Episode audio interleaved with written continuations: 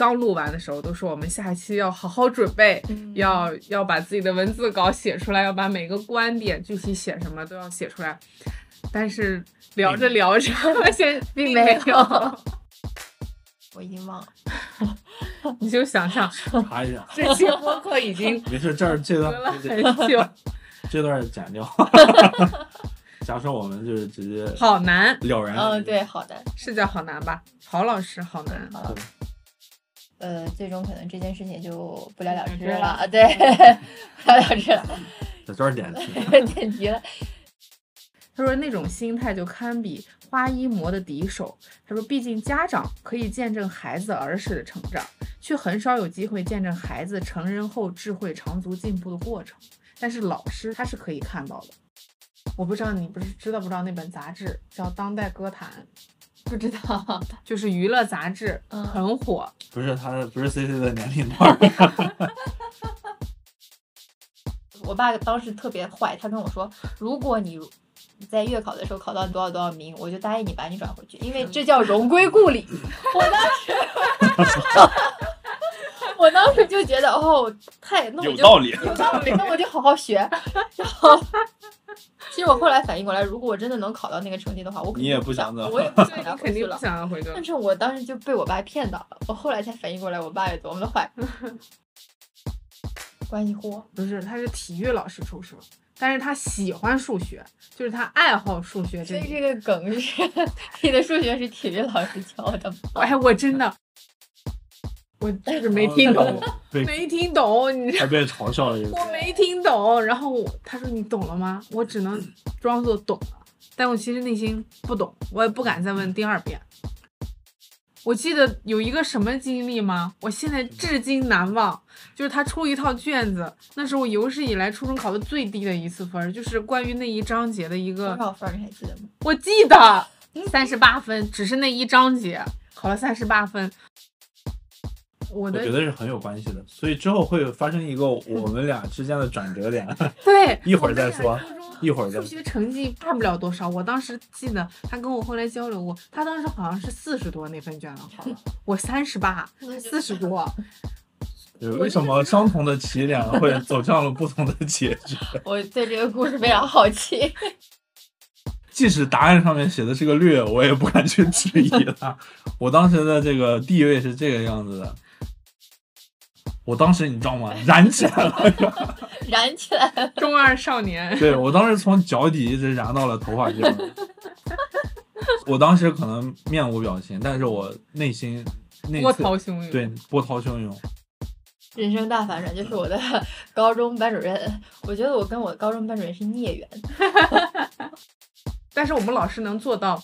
经过我们班那一个小窗口的时候，鸦雀无声，那个高跟鞋一点声音都发不出来。进前门的时候，就是明显那个嘎噔儿嘎噔儿的声音，就像一种权力，就跟 BGM 一样，就是告诉你我来了，我来了，我来了，我要来训你们了这种感觉。比如说，假如是你，他就会看到你，他说：“谁让你穿这样衣服？丑人多作怪。”我的老师还有重男轻女的倾向，同时早恋的两个人叫到办公室，会批评女生比批评男生要更严厉，而且对于女生所说的话会非常的难听，是那种你没有办法接受的语言。我觉得是有荡妇羞辱在里面的。我非常感谢这段经历，但是我永远讨厌你这个人，我会永远恨你一辈子。但我非常感谢这段经历，我感谢的是谁？我感谢的是我自己。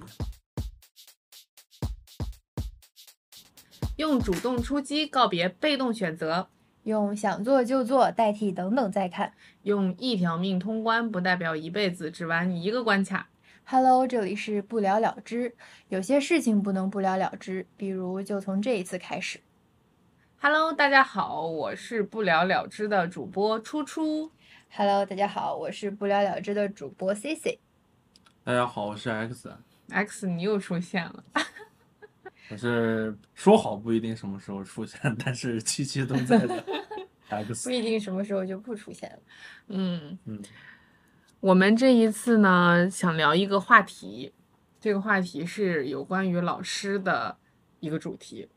对，围绕老师的这个话题，我们来展开跟大家做一个探讨。因为，呃，可能从出生到一直成长的过程中，老师是我们生命中非常重要的一个角色。那我们想围绕着老师与我们的关系，呃，来探讨一下，在这个过程中，我们会受到老师什么样的影响？嗯，其实做这一期有一个契机，就是因为我们前段时间我们三个人都看了那部电视剧，就是郭京飞演的那个《追光的日子》。呃，追光的日子，对对，没错，这是这是我们触动，就是近期触动我们比较大家都有感而发的一个电视剧，所以就说那最好就一拍而说，那我们就聊一聊老师。那么上一次呢，上一期我们聊的是高考，其实在那一期播客里面也聊到了有关老师的一些内容，对，浅浅带了一下。嗯，浅带了一下。所以这一次，因为那个电视剧虽然我们已经过去很久了，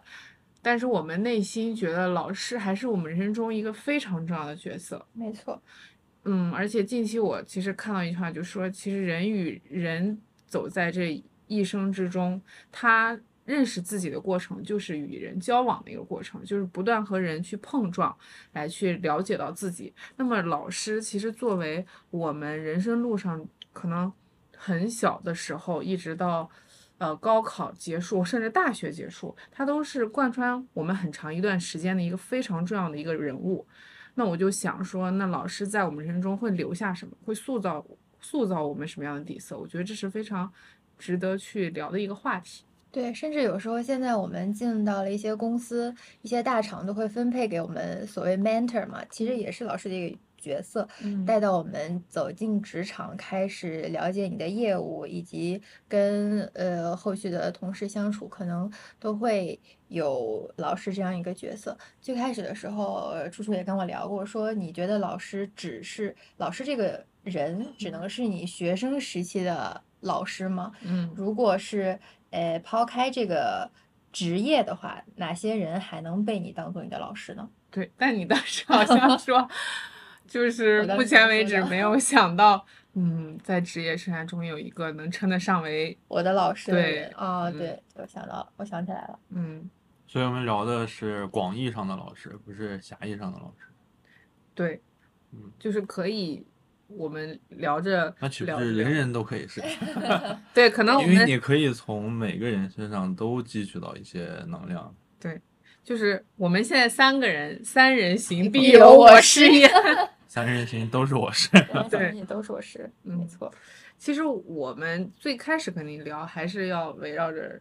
一对个狭义的，对嗯狭义上的老师。那么最后可能我们聊着聊着，说不定有一个什么样的小的岔路，就聊到了其他的方向。然后说到前面呢，其实这一期播客也是我们又一个全新的尝试。嗯，我们在第一期结束之后呢，又进行了深刻的反思和复盘，觉得哦，那第一期内容。大家都有所有表现的有不好的地方，或者我们都有不满意的地方，都希望刚录完的时候都说我们下一期要好好准备，嗯要要把自己的文字稿写出来，要把每个观点具体写什么都要写出来。但是聊着聊着，发现并没有，就想说，嗯，因为前段时间我听了一个播客，就是我也分享给啊 C C 和 X 梦妍，他说，他说他希望好的内容，就是他也是从别的书上那个作家说，他说好的内容一定是被不是被计划出来的，嗯，而是自然而然的去顺理成章出来的。要不第二期我们就尝试一下。播客就是一种交流的一个过程，我们在交流的过程中，说不定就会迸发出我们意想不到的一些结果。所以这一期我们就是完全 free，基本的大纲都没有，只有就想主题，对，只有主题。甚至主题都不对 全部是来自于我们内心的声音和有刚这个经历知道了，是吧？嗯，我们也是一个全新的体验，希望能我们三个人虽然是在输出观点，但是我们在录制播客的这个过程中，也是在体验自己人生中的一段小插曲。没错，输出是最好的输入。其实刚才说到老师的时候，就嗯看似好像我有很多话想说，嗯但是呢，你要让我具体说什么，好像我还真没有那么大的头绪。我前段时间就是看呃上野千鹤子的那本书，讲到他自己作为老师，因为他和那个铃木良美进行讨论的时候，讨论到有一章就是工作的那一篇的时候，他自己认为老师是什么样的定义？嗯一开始他自己是并不想从事教师这个职业的，因为嗯他觉得学校从来都不是一个有趣的地方，而且他自己也从来没有尊敬过老师。嗯那不过机缘巧合吧，他也是当了老师。在书里面有一句话比较触动我，尽管教师不是他自己主动选择一个职业，但是从结果来看，他觉得这份职业是非常好的，因为他可以亲眼见证年轻人和不那么年轻人的成长。就仿佛是竹笋褪下一层一层的皮。他就认为说，大学教授他面对的人就已经是成年人了，而不是一个心智还没有成熟的人。所以他觉得大学教授和其他老师也不一样。但是整个教师职业带给他的感觉出乎意料是好的。他自己没有生过孩子嘛，他就想说，哟，瞧我拐来了多少别人家的孩子。他说那种心态就堪比花衣魔的敌手。他说，毕竟家长可以见证孩子儿时的成长。却很少有机会见证孩子成人后智慧长足进步的过程，但是老师他是可以看到的。没错，所以我听到这句话的时候，我就觉得，老师真的是非常非常重要的一环，在我们的人生之中，我们可能跟自己相处的时间，跟父母相处的时间，以及在人生路程中，老师带给我们人生中和我们相处的时间，一定很长很长的。我突然想到一个点，就是如果站在我现在这个人生阶段提到老师，我可能第一个想到的不是我上学时期的老师跟我之间的关系，或者是我们怎么样相处，他们带给我什么样的影响。现在提到老师，我第一反应是老师是个很不错的职业，因为从我读书，就是从我读大学到现在，后期找工作以及工作的这两三年的时间内，不断有人在我耳边说，老师这个工作很好。首先它稳定，其次嗯，它有两个假期，对，然后对于女孩子怎么怎么样这样的呃言论吧，就一直围绕着我。所以说，如果是提到这个，我突然就是又想到了，因为我们嗯是自然而然聊的，对我就想到这个点，说现在对老师那对我比较日常生活中有想到的，他是一个不错的职业。你这个言论，其实在我身上也嗯有过。嗯，我不知道周就是我们的听众，或者是听到这些播客的人，还有我们身边的朋友，有多少人也也嗯有被人这么说过？因为我从小到大也嗯也被人说过，说你可以考虑当老师，当老师很好，嗯有假期，对稳定、对稳定，体面、收入好，对，这是老师的社会价值。对社会价值。嗯老师、呃，医生，嗯，还有什么？我记得三个职业来着。包括我好像小的时候，对对对 对，没错，这三个就家长眼里面最好的职业。嗯，包括我小的时候，我好像起初写小学生作文的时候，好像嗯还说让你写你未来以后的梦想，想做什么职业。啊，我之前好像还写过当老师，因为我小的时候我爸妈都很忙，但我又不愿意下楼跟楼下小区的小孩儿去玩儿，我就自己每天在家。后来我是跟我爸妈聊天的时候，他们才知道我小时候每天他们上班八九个小时在外面，我就一天除了他们中午回来做饭，都是我一个人在家。那我就尤其是放暑假的时候，你也不出去跟人玩，然后你看电视时间他们又会限制你。嗯，就是你也不能一天都在那里看电视，那你除了写作业，你在家干什么？然后我后来就跟他们说，我会摆一堆我的玩偶 放在沙发上，陪伴你。然后我家有一个小黑板，然后嗯我就开始给他们讲课，啊，然后 对我就给他们讲课，还会自自提问，然后自己解答，然后说，嗯。哎，这个这个学生你举手了，你来回答一下，然后我来自己回答，嗯。然后就有一个这样的画面，就是感觉当老师那个过程还挺好的，又要写板书，还要传授知识。那个时候我妈就说：“哎，你还挺有意思的，每天自己在家过的，然后你还愿意就是尝试给别人就是模拟这么一个场景。”那当老师的确是不是就是你以前想当的一个职业？我后来后期的确也想过，但但好像长大之后这个就没有那么强烈，就只是只是停留在你说的是一个稳定的职业，但是可能人生的轨迹它就不断往前走，就没有去走到那条路上。嗯那这个话题有两个问题，就第一个问题就是你们俩觉得你们想当老师，嗯第二个就是你们觉得你们俩适合当老师。我其实，在工作了两年的时候，就是毕业刚工作两年还是三年的时候，我那段时间呢是想说，要不再去嗯求学，就是再嗯。深造，然后跟我妈说，我想要不再深造一下，就是学历再提升一下，然后就进入校园去当大学老师，觉得是一个非常轻松的决定吧，觉轻松的一个选择。因为可能走向社会之后，你进进入了一个工作环境之后，你觉得压力也很大，然后每天有很多烦心的事情，然后你就会突然想到耳边的一些声音，就是那些你你要不要去当个老师啊？当个老师不是很好？然后后来后来没有继续做这件事情，但是我基于这件事情之后，仔细的就是想过说这些决定我后不后悔，我为什么没有去选择做老师？我内心觉得我可能我内心还是不想的，嗯就是我并没有那么想当老师。那么你的第二个问题就是我适不适合当老师？我从我的职业出发角度来看，不适合当老师。我自己个人吧，不是一个特别有耐心的人，嗯就是我没有办法做到不厌其烦的给人去输出和讲授。嗯但我又认为老师他又是一个会做这样事情的人，他需要有这样子的呃性格来去做这件事情。我认为我不适合，所以我就可能老师不是我想未来从事的一个职业，我也不太擅长和适合。那 C C 呢？说到我的话，其实，呃，但我觉得 C C 挺适合的。嗯，我记得你跟我说过这个，说你之前就对我表达过，我觉得你很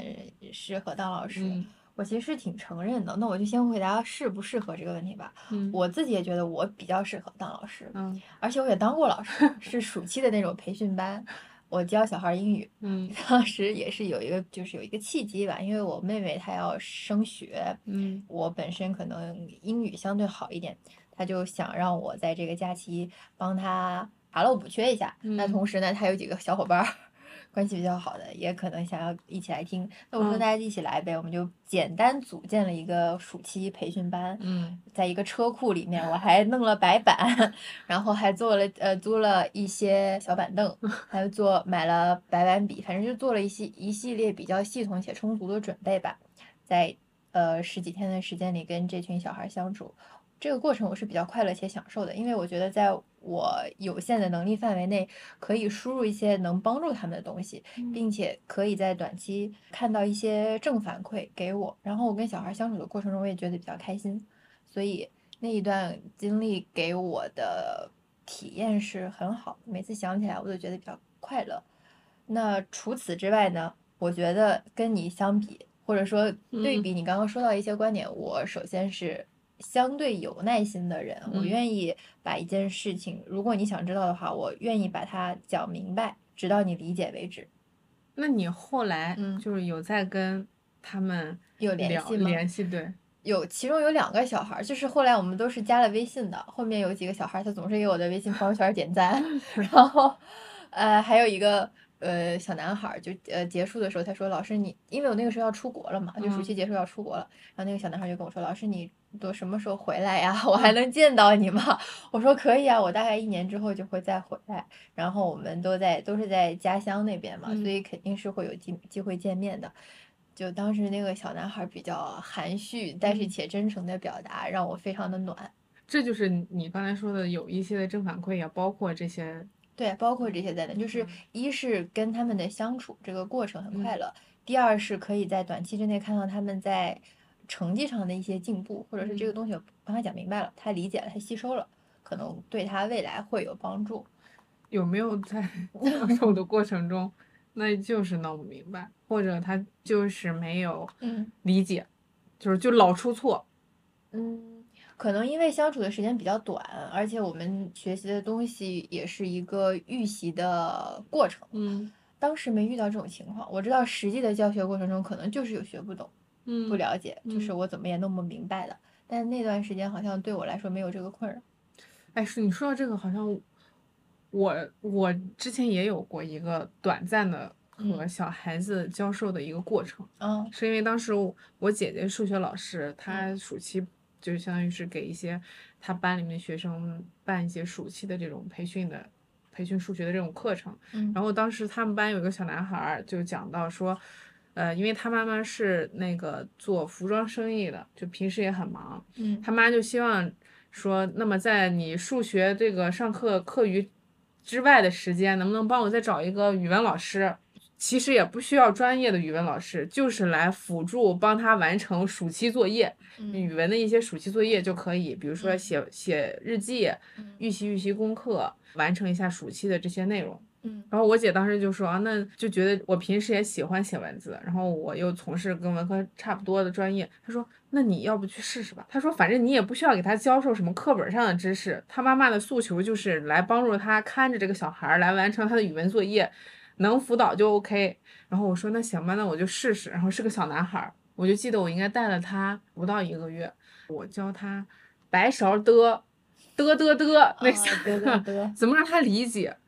我说实话，在日常生活中，我也没有特别注意到“嘚嘚嘚”这三个字。嗯然后呢，我在想说，我在给他讲授这个过程中，我怎么去给他讲明白“嘚嘚嘚”？因为可能我现在的知识体系，还有我看一些东西，我是能明白“嘚嘚嘚”的区别的。但是对于一个刚上一年级的小孩儿，他可能没有办法理解掉“嘚嘚嘚”我能给他举到的例子。这是我当时的一个困扰。还有一个就是，他不是要写日记吗？每天，然后要用一些好词好句。嗯我就记得我当时是引导他说啊，你看你今天要写一个，比如说呃今天风和日丽的一个下午，嗯，然后你就去想说你要写春天类似的这种日记，那能用什么样的好词好句去告诉他？然后我就记得我当时教了他一个好词好句，然后我就记得我就说。啊、你我都忘了具体我教的是哪个词儿，但是那个词儿就是来形容春天万物复苏的一个词。嗯。但是我他小孩儿又不一定说他就能瞬间记忆到，但是嗯我记得好像我当时引导他说，哎，你看呃你形容这样的话，你可以用这样一个词，然后我就让他嗯。去造一个这样的句子，然后第二天的时候我就又问了他一遍，嗯。然后第三天的时候又问了他一遍，然后有一天呃就是放学回家的路上，然后他。他就是等他妈妈的过程中，我和我姐就在旁边等他，然后就是聊天聊到这儿，然后我就就说什么语文，我姐姐说你语文怎么样？最近写日记写写的什么样？然后我就立马听我说形容春天会怎么，他 立马反应出来那个词儿。我当时说哦，原来强化记忆对于这个小孩儿可能是有用的，但是我现在又反现在又反思说，那么这个词儿其实它只是死记硬背被我强化的。接收输入了这个信息，但不是他真正了解到了。我只有短暂的这么教授的这么一个过程。但我觉得这是教学的两个阶段，教嗯学的两个阶段分为，首先你教给他，重复是让他记住，嗯后面的一个阶段就是理解，理嗯解变成自己的再应用。X 他还没说完，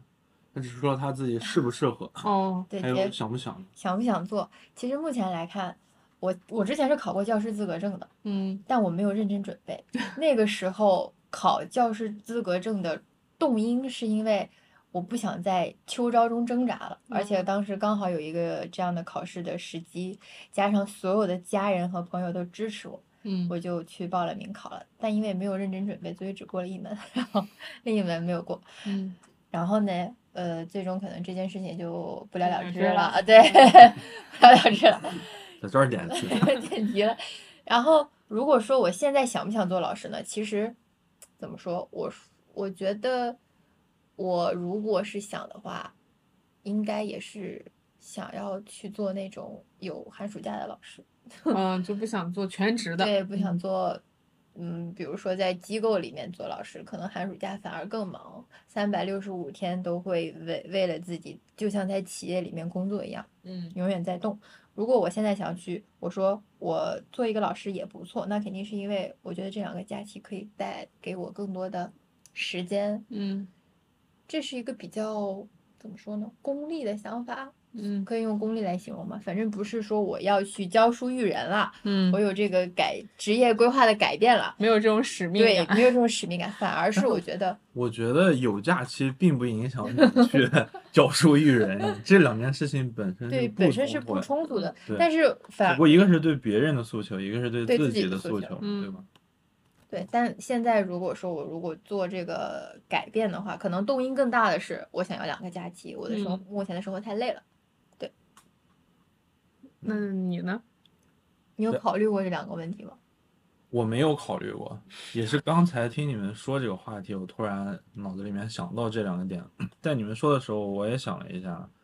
我适不适合当老师？我对自己的认知来说，我觉得我很适合当老师。嗯嗯，在大学的前两年半吧，我都一直在做支教，一个 NGO 他们组织的一个呃公益支教，嗯是给小朋友们去讲环保宣传的。嗯然后我们会自己准备教案，去准备那个剧本，准备教书的时候的一些道具、对白、嗯台词，我们都会。它是以一个话剧形式的方式，一节课会有三个讲师，以话剧的方式来给小朋友们去教授一些关于环保的宣传上面的一些知识。呃，这个事情我做了大概两年多，从刚开始的副讲师到讲师，到最后我来负责这个活动，我可以说是这个活动的每个分支我都参与过。啊，从这个过程中呢，我能感受到很多小朋友们带来的这些正反馈，而且我个人认为我也是一个很有耐心的人。如果这个人他一直不懂，我可以一直讲，我可以永远不烦，永远讲下去。就我觉得我一这个东西我讲九十遍，讲一百遍，我觉得我也是 OK 的。而且你听懂听不懂，其实对我影影响也不是很大。我其实不是很关心这个结果，因为我觉得不能太关心听懂听不懂，以这个目的，以这个结果导向去教授一个东西，我认为有点太功利了。嗯我觉得教学，呃我个人认为啊，我觉得教学是一个面向过程的，不是面向结果的。从我自己打游戏的一个经历来说，有时候你遇到一个关卡很难，可能那一天你你你尝试了一百遍，尝试了二百遍，但是就是过不去，你那天就是过不去，无论怎么都过不去。反而你休息一下，你可能第二天、第三天你再打开的时候，你会发现畅通无比。就我认为，你可能有的时候，大家经常说会跟一个人说话或者教一个人做事情没有耐心，就是因为他怎么说他都不懂，怎么教他都不会，就嘚嘚嘚，他怎么都分不清楚。嗯但是我觉得，如果你不是太在意这个结果，你只是尽可能的去用你能找到的方式，你可以用多种不同的方式，你可以用三种方式建立联系，或者各种方式去来给他讲解嘚嘚嘚，你只需要尽力就可以了。因为懂不懂真的是他的事，不是你的事。就一个人永远没有办法去教会另一个人做什么，除非是这个人真的想学，或者他真的学会了。所以我就觉得，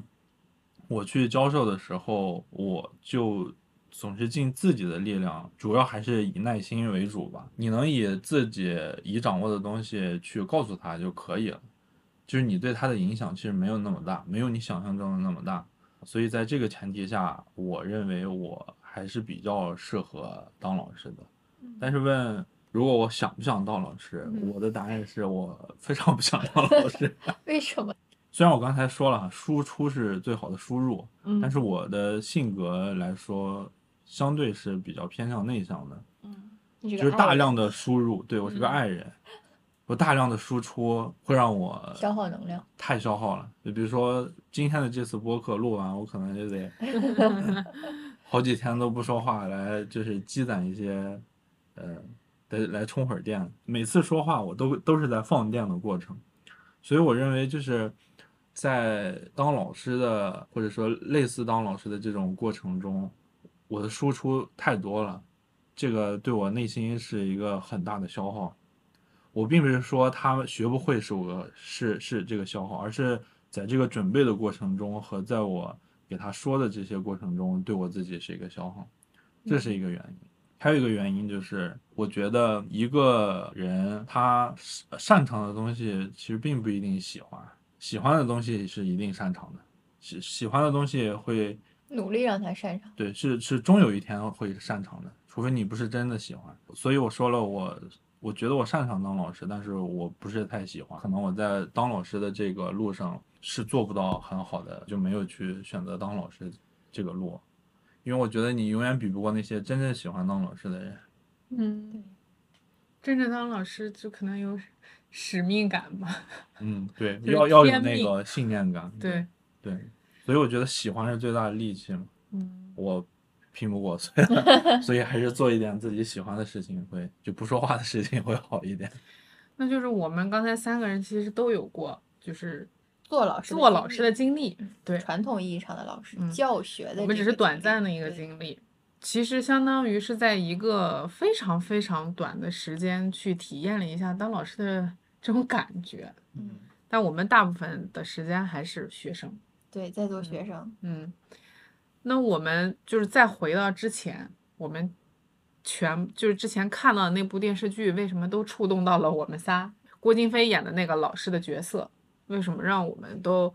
就是心中都有所感动，心中都有温暖？就郭京飞嘛，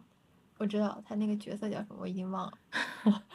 你就想象 查一下，这期播客已经没事，这儿这隔了段这很久，这段剪掉。假设我们就是直接好难，了然。嗯，对，好的，是叫好难吧？郝老师好难，好，就他也算是影视剧里面的一个老师。看了这个电视剧之后，也有很多这个电视剧的一些相关的文章，我也看了一下，都说它是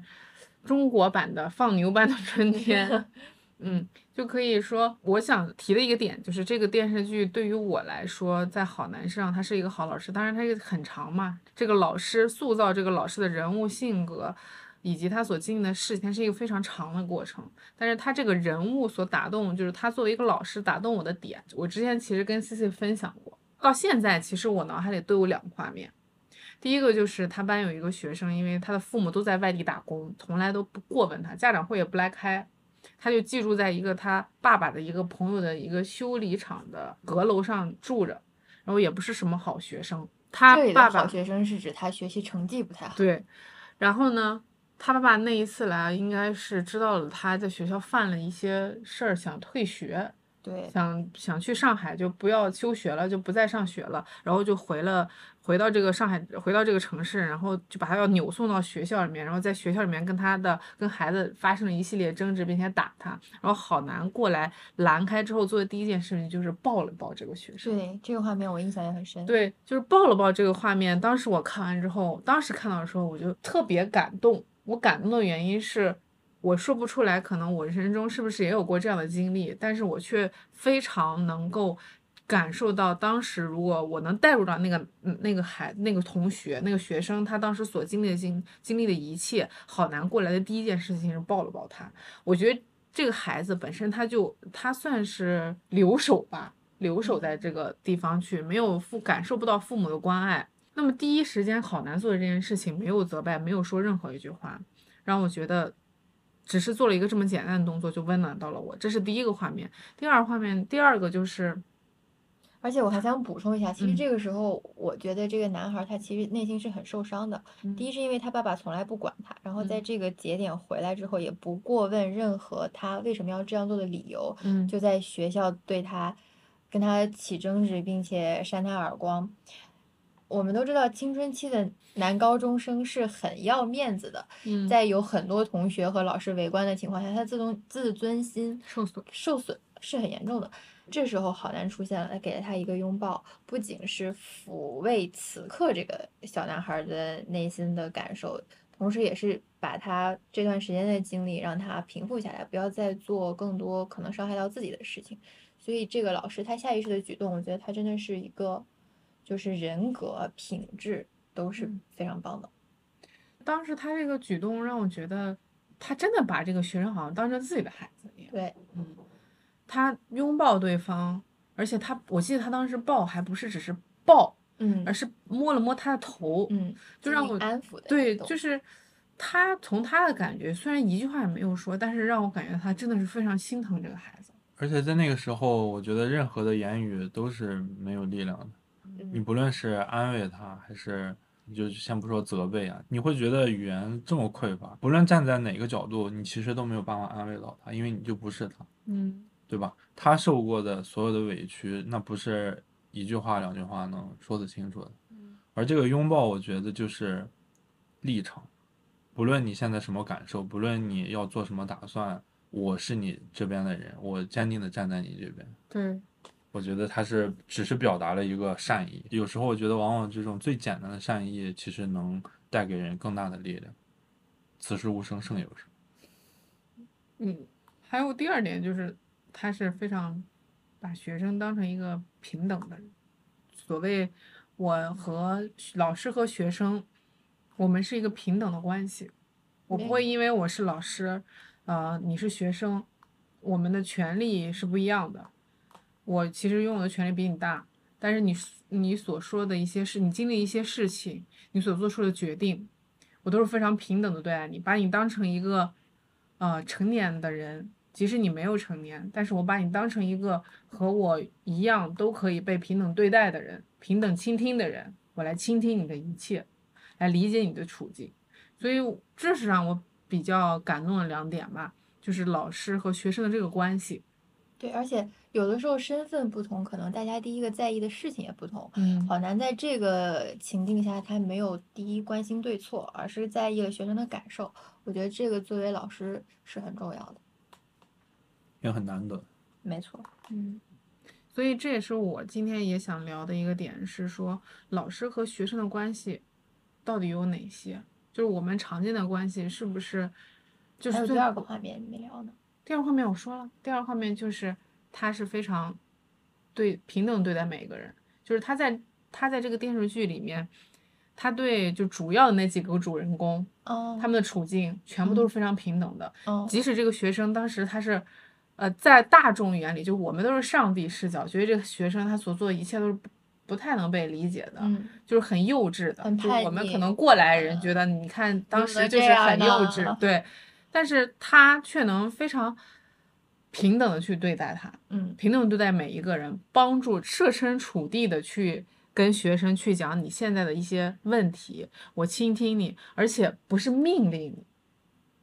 就是我不会去教你怎么做，而是我用引导式的方式去真正的去听你想说什么，你到底内心的诉求是什么，以及就是我即使给你意见，给你建议，我也是出于我的角度。我把我的建议放在这里，你可以选择听，你也可以选择不听。但是，嗯，我们的态度都是开放的，我把你当成一个平等的人去交流，没错，这是让我感觉下来好难带给我比较直观的两个感动。而且其实这个时候，如果你把两个选择放在学生面前，其实往往如果你真的能够理解他的话，他的选择也不会太差强人意的，可能就是会选择你想让他选择的那一条路。嗯，所以你们的生活中有过这种平等对待，或者是因为我其实今天挺想聊，就是学生和老师的这种关系的。嗯，因为你其实上一期播客就讲到了你的高中老师，其实跟你们的关系还是比较像朋友一样的关系。对，其实在我个人看，我高中的老师和郝楠的方式是非常相似的。嗯这也是就是我在上期为什么说高考的时候就着重说出了我的高中老师，嗯其实也是这个原因。在我看了这个电视剧之后，我就立马无缝的想到了我的高中老师，嗯，不能说非常相似，只能说一模。但其实我当时的感受是，这样的老师是很难得遇到的。啊，对呀、那你就是非常幸运。嗯，对我我其实仔细回想了一下，我我的这个学生的生涯有没有遇到过这样的经历？就不光是因为我们会不只会上在学校里上课，还有培训班嘛。我的整个人生的这个学习生涯的旅途里，好像没有过这样的老师，没有过这样的经历。老师好像他就是老师，我就是学生。就是好的情况，就是他就是一个合格的好的老师，他来完成他自己教授学业的目的。我我是他的学生，我做的好与不好，他可能有的老师他会反应的比较激进，有些老师他就比较平和的对待，但都是属于这种关系。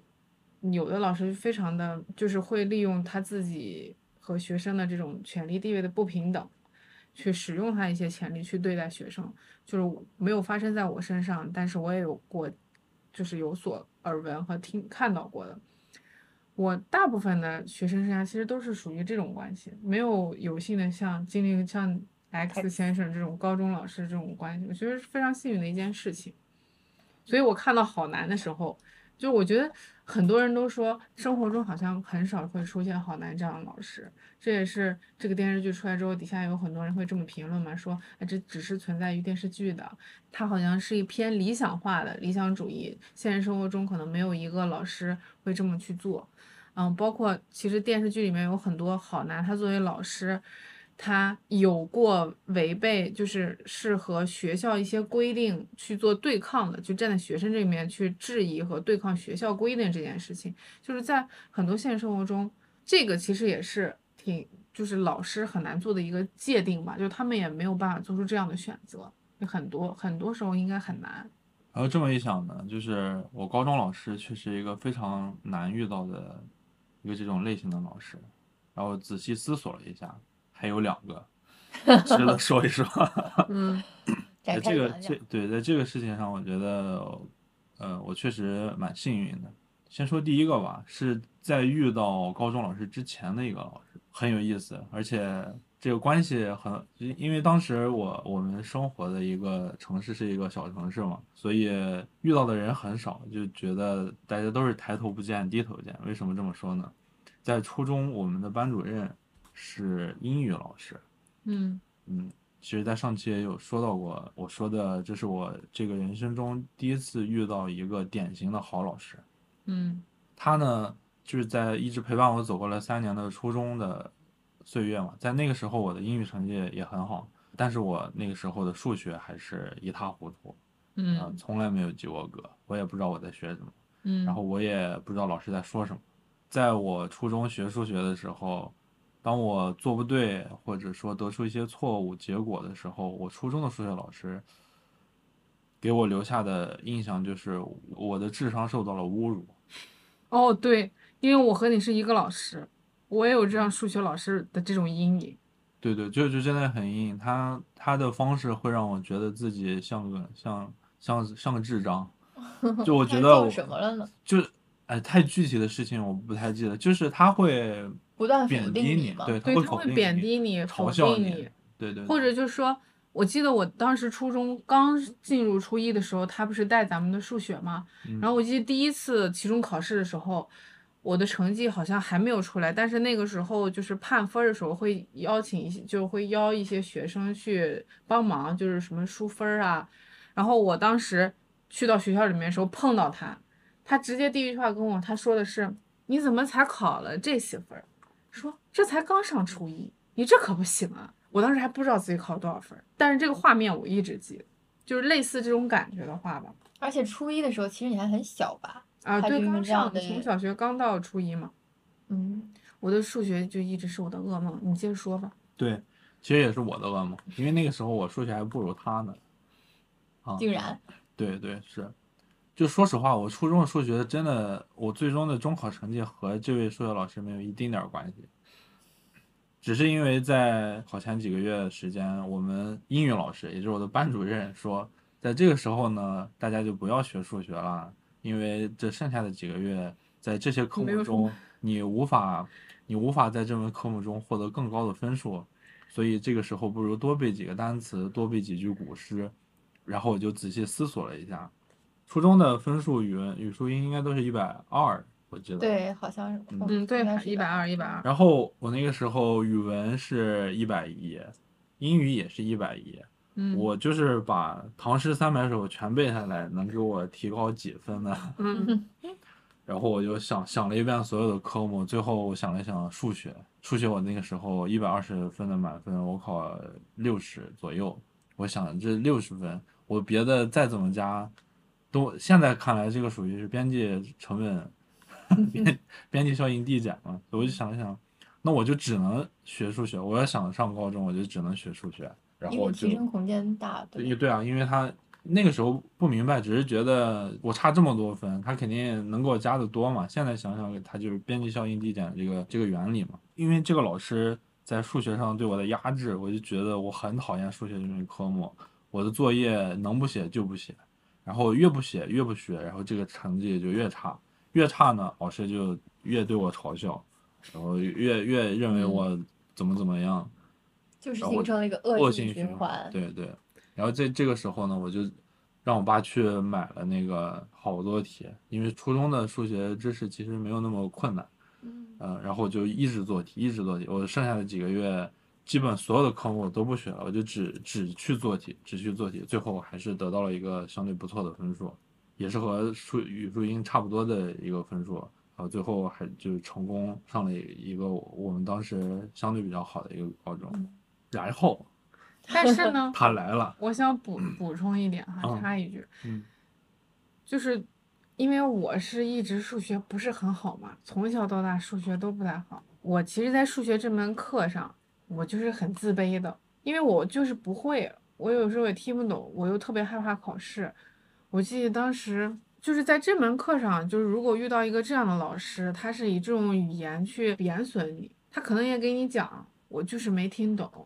我也不敢去问他，他让我心生了这种怯意，就是在这门学科上，我本身就已经是自卑，已经没有自信心了。然后呢，那我好不容易就是我我自己知道我不会的很多，那么我不会的很多，我是不是需要去寻求帮助？但是寻求帮助这个渠道，相当于又被他堵死了，因为我不敢去问他，因为我一问，我可能就是我又很怕他知道你你连这个都不懂。你连这个常识性的东西都不懂，它就带给你的打击，就相当于是比你不会做这道题、不会数学打击会更深，更不敢问，不敢问，就相当于就跟个恶性循环。就既不让你会，还让你更害怕，是吧？对，就是可能有内心强大的人去问啊，但是我内心当时就不够强，本来在这个上面我就没有自信心，我没有没有办法去保护我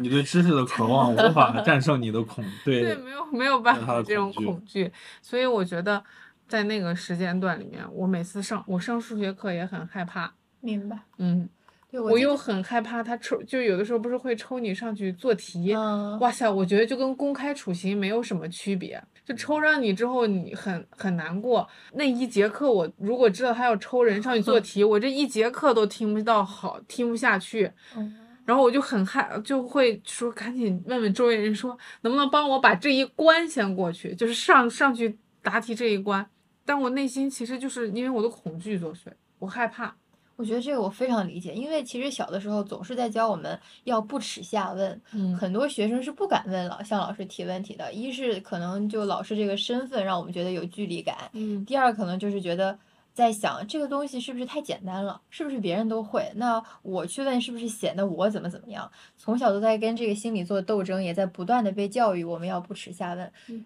但在你这个情况下，你都已经在努力的不耻下问了，但老师还是会给你这样的心理压力，先贬低你说这你都不会，那你就更不敢问了。对，而且是我鼓足勇气问了一次，是吧？我就是没听懂，没听懂，你还被嘲笑了一个。我没听懂。然后我他说你懂了吗？我只能装作懂了，但我其实内心不懂，我也不敢再问第二遍。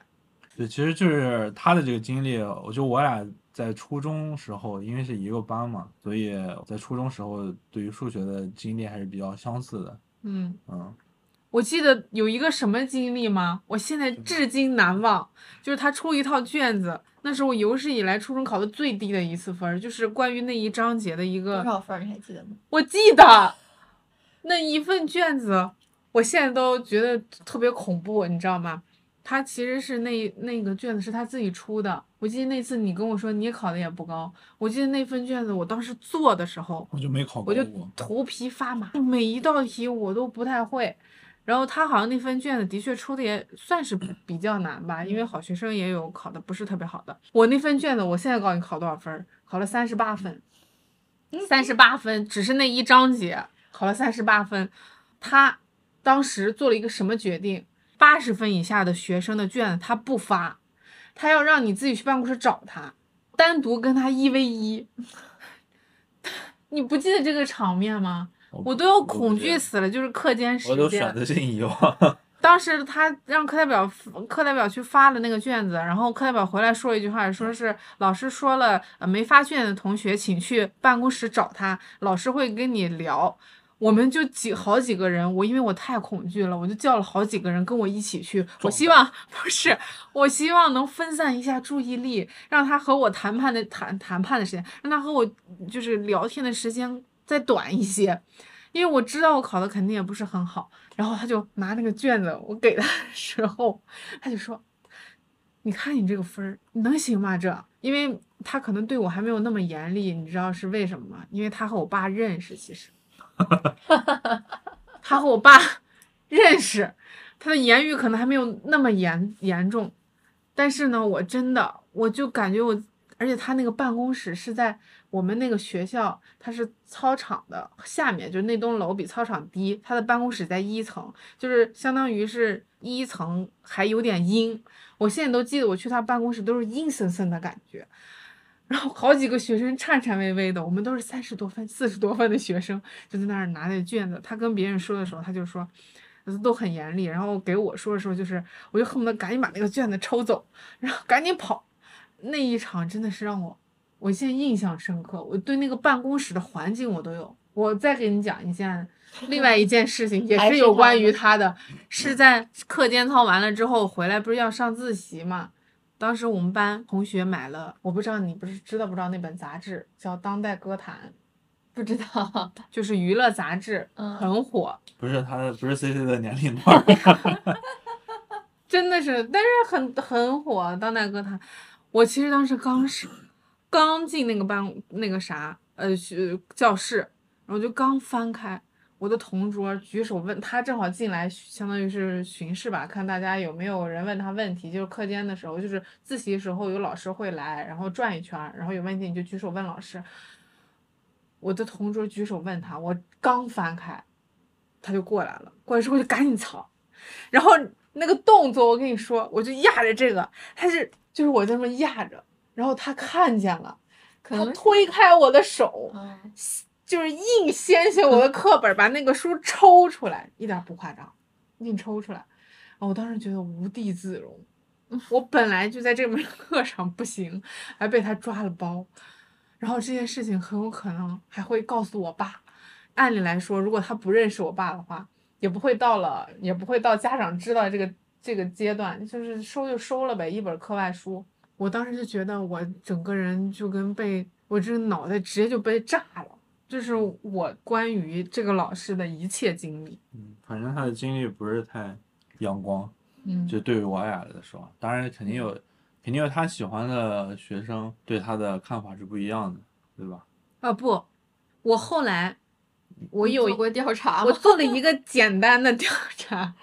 就是我记得当时我有学嗯朋友，我爸爸的朋友应该是他当时他孩子也跟也在我们那个学校上，也是他当数学老师。我曾经问过他，他说他数学成绩好吗？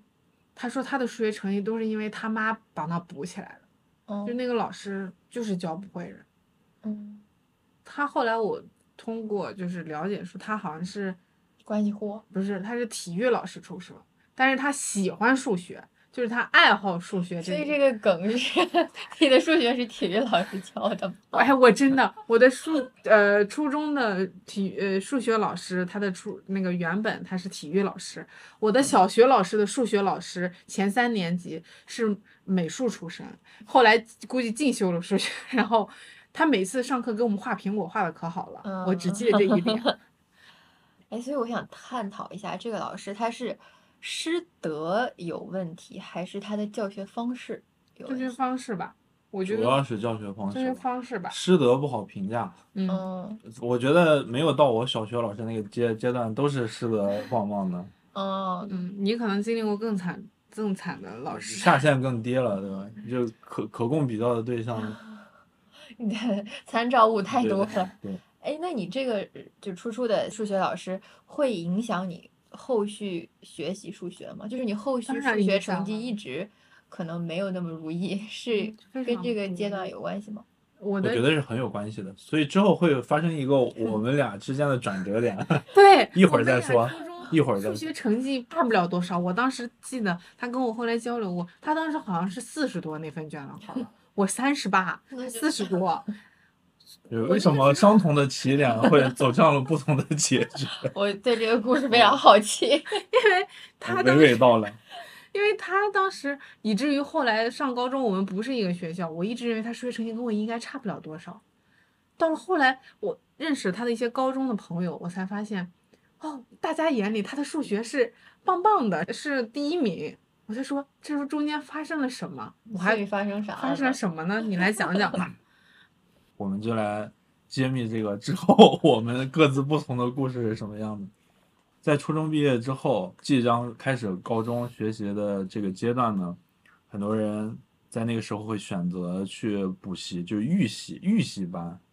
就是预先学习一些高中的知识，嗯，我或者说对，或者就是说你在这个阶段承上启下嘛，你去把之前的知识总结一下，然后稍微开启一些高中的新知识，能帮助你更快的进入一个好的学习状态。在这个时候呢，家长去找了一个补习老师，简短的在暑假里面给我带过那么七八次左右的课吧。这个数学老师呢，就是我初中老师的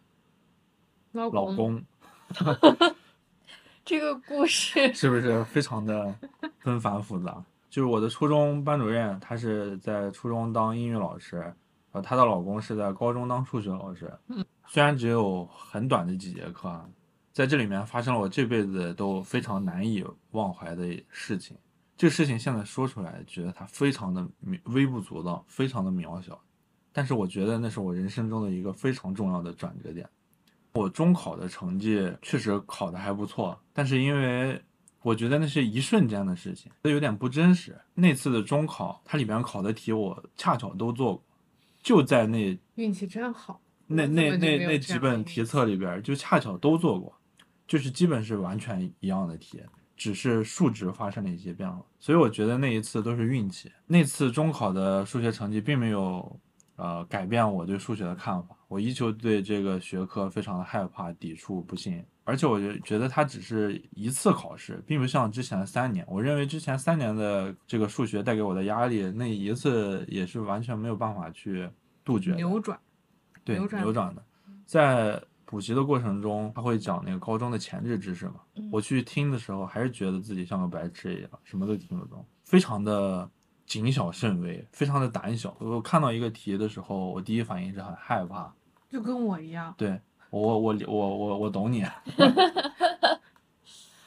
我看到那个题的时候，他每题干的每一句话都像就是回合制游戏里面的一把把武器向我丢过来，我每多看一个字，觉得自己多受到了一点伤害。在这个前提下呢，这位老师是一个非常非常耐心的人，我从来没有见过一个老师有这么有耐心。和我们一起补习的去大概只有那么四五个人嘛，大家的水平都是参差不齐。有的人就是差的吧？我我的我显然是最差的，但是他没有就此对我区别对待。区任何一点区别对待，他甚至会非常保护我的感受。在我没有做出来的时候，他也不会说什么。但是我记得他有看了我一眼，他没有说话，但是我感觉到那是一个安抚的眼神。嗯，我我当时感受到的信息就是，没事儿不要怕，这个事情很正常很。正常，嗯你可以接着听，啊，就是这这种。后来呃，在前几次补课的过程中，我就是基本什么知识都没有呃获取到，并且他还会出一些这种练习嘛，我基本没有做对过。直到有一次，在一个卷子，它是一个填空题，这个填空题也很简单，在现在看来很简单啊，就是一个去绝对值的一个这么一个题目，算范围去绝对值的一个题目。最后呢，它算出来的结果是一个呃一个自然数加一个根号里面的自然数，就是几加几根根号几嗯。因为我没有见过这种答案，我觉得我算错了。我然后我算了三遍四遍，我每次算都是这个答案。我说我到底算对了没有？我好害怕，知道答案吗？我不知道答案。哦，然后我就很因因为它就是在很前面的填空题嘛，它它是选择题之后就是填空题嘛。我做到这儿的时候，我我太好奇了，因为我我做不出别的答案，我内心非常肯定它不是正确答案，就是非常 它长得就不像正确。就是对它长得就不是正确答案。对数学也没有对，就没有没有嗯，我的自信全来自于就是他肯定不对，这个一般比较正常。我就去很怯懦的去小心翼翼的去拿这个答案去问老师，我说老师你能不能跟我说先跟我说一下这个题它答案是啥？嗯我好忐忑，但是又好很好奇，就害怕中带着一些好奇，然后我就去问他了，他看了一眼说，对，就是。当时我我以为我当时听错了，我说就是我我说是算对了吗？他说对，没错，你这个答案非常正确。你你把你的过程拿过来，我看一下。然后他就我就把他草稿纸递给他，他就说对对对，你这每一步思路都非常的明确且清晰啊，你这个解题的这个方向是很正正确的。嗯，对。当然，我觉得其实这句话对于他来说，其实再正常不过了。嗯但是我在我那个时就是只是候，判断这道题对与错而已。呃，判断对与错，而且他用的语言都是，就是包括我做错的时候，他其实大部分用的都是正面的语言，都是积极的语言。嗯我为什么在呃这个场景对我影响很大呢？就是我做错了，他安慰我，他用积极的语言，我认为他是在安慰我。嗯，我当我第一次好不容易。看到了一个我认为不对的，哎呀，我我其实讲错了，我现在就可能隔得太久了，嗯，嗯我隔得太久了，重新答案不答案不是就有一些细节，我现在突然想起来了，嗯是这样的，其实事情的真相是这个样子。当我做完之后，我去对答案，这个填空题我算的是几倍加几，这个高和低高和解，但是答案不是这样的，哦，我就说你还有这个插曲，没看答案答案不是这样的。我看了答案之后，我说为什么是这个样子呢？然后我又去算，我算了好好多次，虽然几次都有有几次算出来别的答案了，但 就但就是算不出那个答案上的答答案案。然后我就切切实实的去问老师，我说这个答案是不是错了呀？就是一个数学好的人，我第一次答案去质疑答案的正确性。对，这是我从未敢去逾越的这个，即使答案上面写的是个略，我也不敢去质疑 他。我当时的这个地位是这个样子的。后来我觉得怎么都不对，我我终于实在受不了了，我去问老师，老师看了一下我的答案，又看了一下答案上的答案，然后他自己算了一下，就拿过我的草稿纸看了一下，他说你是正确的。我当时你知道吗？燃起来了，燃起来了，中二少年，对我当时从脚底一直燃到了头发尖儿。我当时可能面无表情，但是我内心那波次涛汹涌。对波涛汹涌，我到现在都没有办法忘却那个时候带带给我的感受和冲击。和冲击。对嗯对，就是一个量变引起质变的那个点。我不能说是因为那一次给我带来了什么进步，只是说我可能之前这个老师我讲了很多次课，还有我自己可能也做过一些东西，是那个量变到达了那个质变，但是在那个质变，什么是质变呢？就是我敢质疑答案，我敢质疑标准，这个给我带来的信心，这是关键战役。对，这是关键战局，就非常重要，以至于我觉得我一辈子都不会忘却这个场景，这个时刻吧，对这个这个时刻后，来跟我说，就是这件事情，呃，好像是他学数学数学变好生涯中一个非常至关。就是那个时候还是没有变得很好啊，我依旧没有办法去拿到一个很好的、很优秀的分数。嗯就比如说，呃，一百二的满分，我考个一百、一百一、一百，我这种这种水平还是没有的。但是我觉得它是我的一个起点，这个起点来自于什么呢？我觉得很重要的一个原因就是信心，嗯，信心太重要了。当我害怕去做它的时候，我就已经决定了一定做不好。但是当我不再害怕了它的时候，甚至我有一天我竟然质疑答案成功的时候，这个东西在我幼小的心灵里面，无疑是一个非常强烈的这种宇宙强爆炸。心剂，强心剂，对，肾上腺激素，就一针下去非常管用。就给了你之后转变的一种信心，对对嗯，是是。但是我没有过，在整个学数学这个生涯中，从未有过这种时刻。嗯，我一直都是在被骂，在害怕，在躲避，一直这种过程。但是我在学数学的生涯中，就是刚才的那个，我也接受过这样的老师。当时我爸给我找了一个补习的那个老师，也是初中的。他当时是我和我的另外一个朋友一块儿跟他补习，那是一个男生。然后这个老师就是给我们讲课特别循循善诱，就特别慢，做不对做错他都不会怪你，也不会那个说，哎，你怎么这就会质疑你，至少不会批评你。他都是就是告诉你说，哎，你你可以，你看这样啊，你不怕好，那我们再来一遍。记得当时有一次，他给我们俩讲了一道题，然后让又变了一道题，让我们就相当于举一反三，然后我做出来了，然后另外一个就我那个朋友他就没做出来，他是个男生，他就很着急，他就看他在旁边，然后就整个脑袋满头大汗，特别紧张，就看出来说。然后我不是因为先做出来，先给老师看了嘛，老师就先看了，说我这个是做的对的，然后就在等他的答案嘛。他就一直做一半，他就做不下，就就没做下去。那个老师就说：“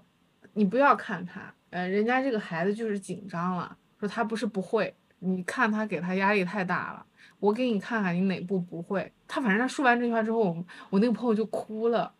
真的真的哭了，就是当时，然后他就说：“哎呀，你就是说，你看我们这孩子就是好孩子，他就是想把这道题做对，这步肯定是当时没弄清楚，说我们再讲一遍，我就又给他讲了一遍。但是我当时虽然我就是即使在这样的老师的环境下，还这个数据还是没有什么多大的起色，是长年累月积累下来的一种结果吧。但是这个老师至少在他的课上，我不是害怕的，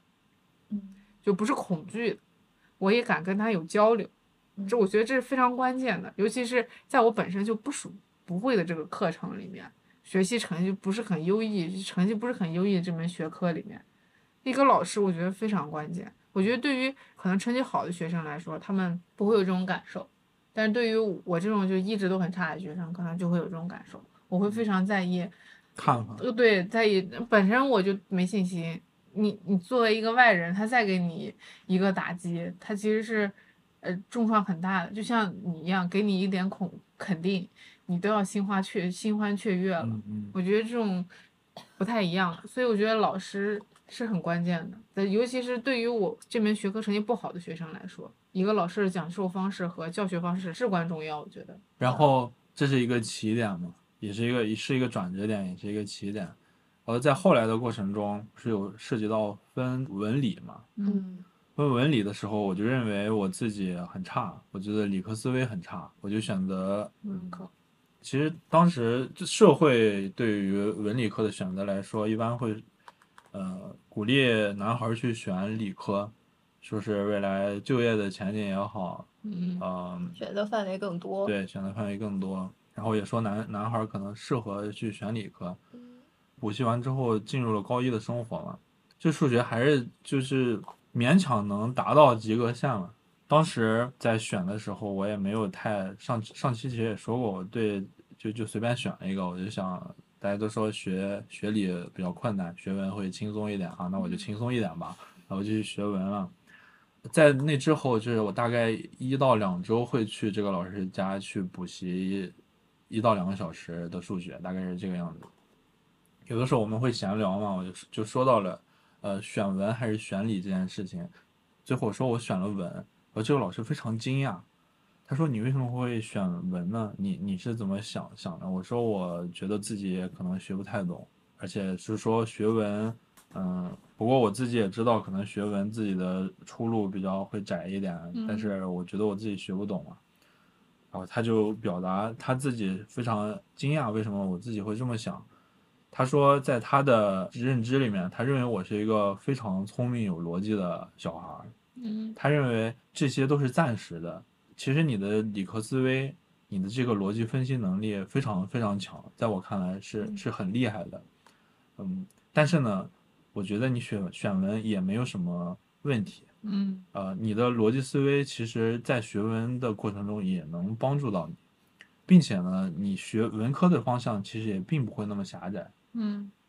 就是他当时更多的原话我不太记得，大概就是表达了这个意思。嗯，大概他表达意思就是，因为我之前看到一句话，就是说，呃，理科理科的学生负责改变世界，嗯文科的学生负责告诉理科怎么样改变世界更美好。嗯就他当时给我传播了一个这样的理念，就是认为你的优势有的时候可能是劣势，但是你的劣势。也可以在某种角度下转变成你的优势。嗯，我可能理科更好，那我去了理科，你会遇到更多的这样的人，嗯，遇到你会遇到更强烈的竞争。就是我的优势去了一个适合我生长的环境，可能其实会遭到更多的竞争，嗯我可能更活不下去。但是我自己又认为呢，我我选了一个大环境来说相对劣势的这种条件，但是其实呢，他又在安慰我说。你选的这个呢，也不一定就是坏的，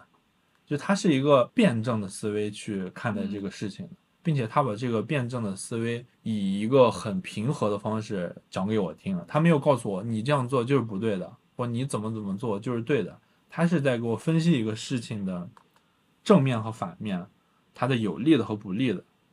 这是我我在之前似乎是没有得到的一种经历。嗯我之前的经历大部分都是说，你做这个事情是不对的，你做这个事情是对的，黑白分明。在我长大之后，我发现生活中、工作中，你遇到的很多事情，它没，它就是没有绝对正确的事情。你有对的，一定有错的，能量是守恒的。但是在那之前，没有人告诉过我，我也没有，或者说有人告诉过我，没有那么深刻的体会。嗯但是他跟我说这个文科和理科，呃听他的这番描述之后，我第一次感受到辩证思维是怎么去运用的。嗯那个场景也是对我非常印象深刻的一个场景。除了在我数学上的帮助之外，他对我人生观、价值观也进行了一次影响对，我觉得我现在的很多思维嗯和当时他说的这种思维的本质是很相似的。但是我你你也也不可能就是说他一番话就能嗯，改就是完全改变我一嗯个人，只是我现在回顾当时回溯当时的那个场景的时候，我当时哦，原来我现在有这种想法，在那个时候可能和他会有很大的关系。嗯，嗯，这我觉得就是就是一颗种子，对，我觉得是一颗种子。就我之前没有种过这种种子，嗯我之前种的都是，比如说我种的都是小草，但是它突然给了我一颗向日葵的种子，嗯我把它当草一样种在心里面，突然有一天发现，哦，它竟然是是颗向日葵。对，它竟然是个向日葵。对，我觉得就是这个老师，他不会武断的去评价你一个人的决定，嗯即使我觉得呃，我们越往后走，就包括呃，就是我们哪怕哪某一天走到了职场上，你会呃一定会有更年轻的人跟你去交流。当你你跟年轻的人去交流的时候，你会用你的一些个人经历、你的经验，去看待他当下所做的一些判断。那你有的时候就会因为你当下的一些你自己的经历，很有可能会武断、武断的去评价说你这个决定、你这个想法是不对的，你你不应该这样，不应该这么做。但是我觉得他这个老师就不是这样子，他告诉了你这个世界其实没有什么完全的对与错，就是对与错，它只是相相对而看，而是在你的心里告诉你，其实你的选择本身没有错。对对嗯，是的，你也不要认为你这个选择是无奈之下做这个选择，而是你的选择其实从某种程度看，从长远来看，有可能它就是一个好的选择。他他其实告诉我，选择其实是舍得，嗯，你每个选择都只不过是你选择得到一些，选择放弃一些，对其实它没有什么本质的好与坏。嗯嗯所以我觉得这是很关键的一点。嗯就作为一个老师来说，他能够平等的去跟你去交流这些，他不太会以自己的主观意志来评判另外一个人做出的选择，嗯而是告诉他你可以怎样去看待这个世界，看待这个事情。我觉得这的确是作为老师来说挺难得的。那你回看啊，我觉得你虽然小学经历的这个老师特别不好，你后面遇到这老师都挺好的，我觉得。所以为什么就说这个东西叫物极必反，能量是也是守恒的。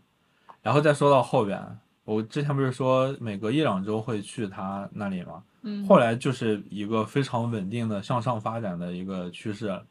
呃，到了高二，我分完之后就遇到了那个我上一期说到的非典型好老师就，你的班主任，对，对我的班主任，就是在他的呃影响下呢，我就我的数学成绩变得越来越好，基本次次都能拿到满分。嗯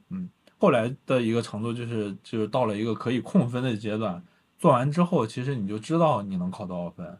你知道你的每一步能拿到多少分。从未有过这种体验。就是在一道大题，比如说我写到哪一步，我非常的清楚，我知道写到这一步我能拿到拿到两分，拿到三分，我已经对这个题型有了一个非常全面的判断。我不拿满分，大部分的原因就是因为我懒得算，就就是不算出最就我后的那个不想算出那个，结果，那个有时候那个结果我就随便一写，因为我知道那个一般只会扣两到三分的计算分，嗯就我很讨厌我我我只是我知道他怎么做，但我懒得去算，所以那个时候我的计算能力也是比较差的，因为我因为我觉得计算不是人人类该做的事情，那个我觉得有计算机为什么要让我去算这些东西呢？我一直不理解这个事情。所以我就选择自己去和他抗衡，通过舍弃分数 对，的舍得，call back 了一下，对，就舍得嘛。然后呢，我就又发现了一件事情，就是，嗯，这个老师在树立我对一个数学这种学科，他的一个教学方式，在我现在呃想起来，他是一个非常保护你的信心。嗯在我非常弱的时候，他以一个一直鼓励的方式来保护我的这个信心。嗯但是到了后来呢，他还是会以另外一种方式来保护了，继续增强了我的信心。这是怎么说的呢？因为我选的是文科，文科的数学和理科的数学，他们学的东西，首先他学的会更多一点，然后难度也会更难一点。嗯他当时是知道我每次的分数，看到我的提升之后，他选择了另外一条道路。他跟我说，呃，以你现在的水平，你做文科的这个卷子太简单了，没什么意思。要不然我们换，我们呃，我来教你理科的数学吧。嗯然后我们以后的练习就拿理科的这个卷子来给你练手，你你你觉得你愿意吗？就是这个时候，他以一种这种就是略带挑衅的方式，它激起了我对这个不光保护了我的信心，还就是激起了我对数学的一个挑战的兴趣和一个欲望，就和他挑战他的一个欲望。他会以这种非常巧妙的方式来去引导我，而且这其实也是我大学生活的一个伏笔。嗯，啊，对对那个之后那个之后不表，对，那个之后再说。按下不表，又留一个悬念吗？是跟老师没关系是吗？有关系，有关系就是我现在好像理解他为什么大学又会那么做了，但是我们按下不表。对对对，其实真的是，当时我大学可能那么做，不知道为什么，但是有的时候通过去回溯之前的经历，其实发现其实是有原因在里面的。嗯后来他把他把我当理科生的那个呃补课补习方式来来去补，再到后来我就发现，我每次去他那里去训练的其实都是理科数学的卷子，他的那个难度啊、题型啊都是比那个文科相对来说更困难一点。然后在经历了那些训练之后，我再去做文科，我就觉得更轻松了。嗯就更导致就是这些呃，我基本上一只要一看题就知道啊，他要考什么，我知道他为什么要这么设计哦，这老师真坏，这样去这样去坑学生，这样这样去绕弯子，哎，真是这花花肠子太多了。就是到后来是变成了这种程度，然后以至于后来的数学就稳中向好，稳中向好，稳对，中稳中向好。所以这就是在我经历了地狱小学老师之后遇到的三个很重要的老师，一个就是初中班主任，典型的好老师，嗯然后初中班主任的老公，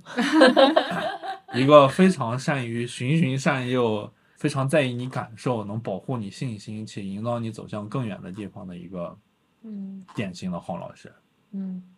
以及到了高高中之后的班主任，一个非典型的好老师，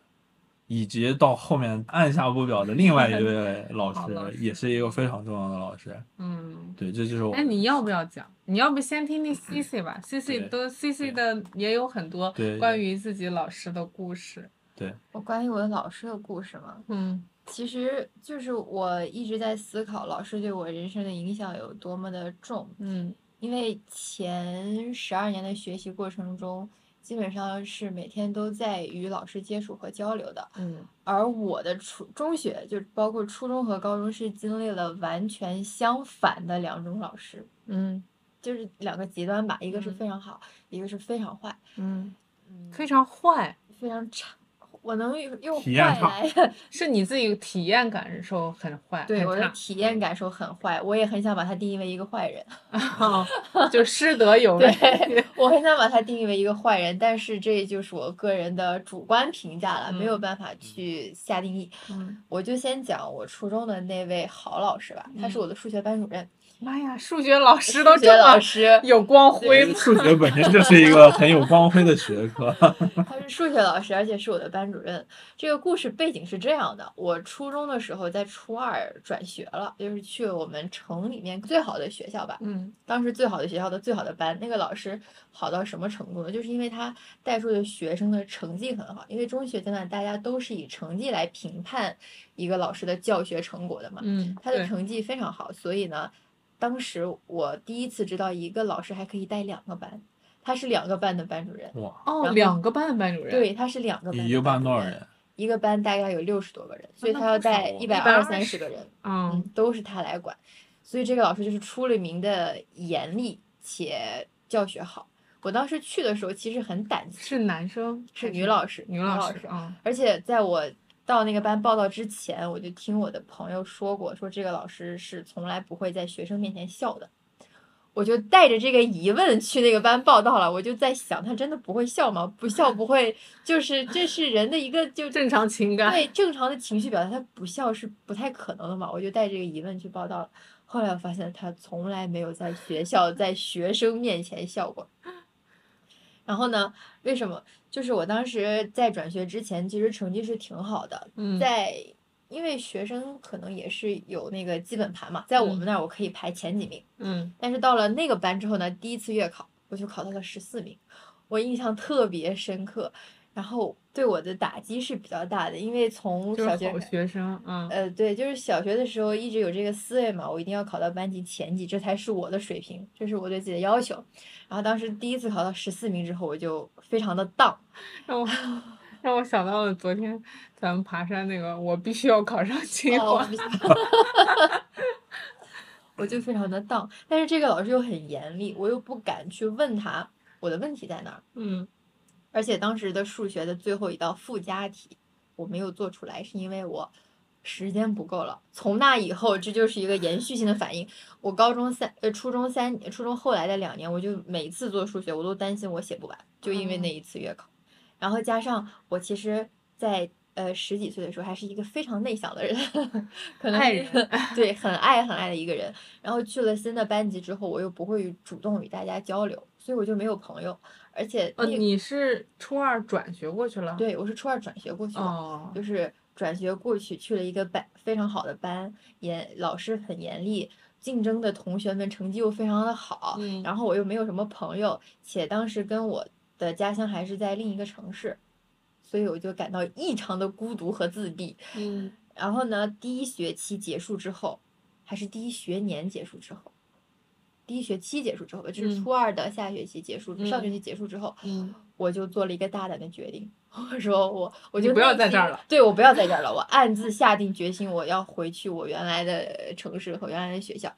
然后但是我又不敢跟我爸妈说，因为这个机会其实很难得的，嗯。他们也是费了比较大的努力去帮我促成这件事情，我就不敢跟我爸妈去提，然后我就在那个时候非常幼稚的，我没有写寒假作业，因为小小的抗争了一对，小下，小抗争了一下，没有写寒假作业。我觉得我如果没有寒假作业，这个老师这么严厉，他就肯定不会让我报名。那在这个情况下，我爸妈就不得不把我调回原来的，多幼稚啊！那个时候的想法，对对对，就调回原来的学校。但是呢，可能冥冥之中自有安排。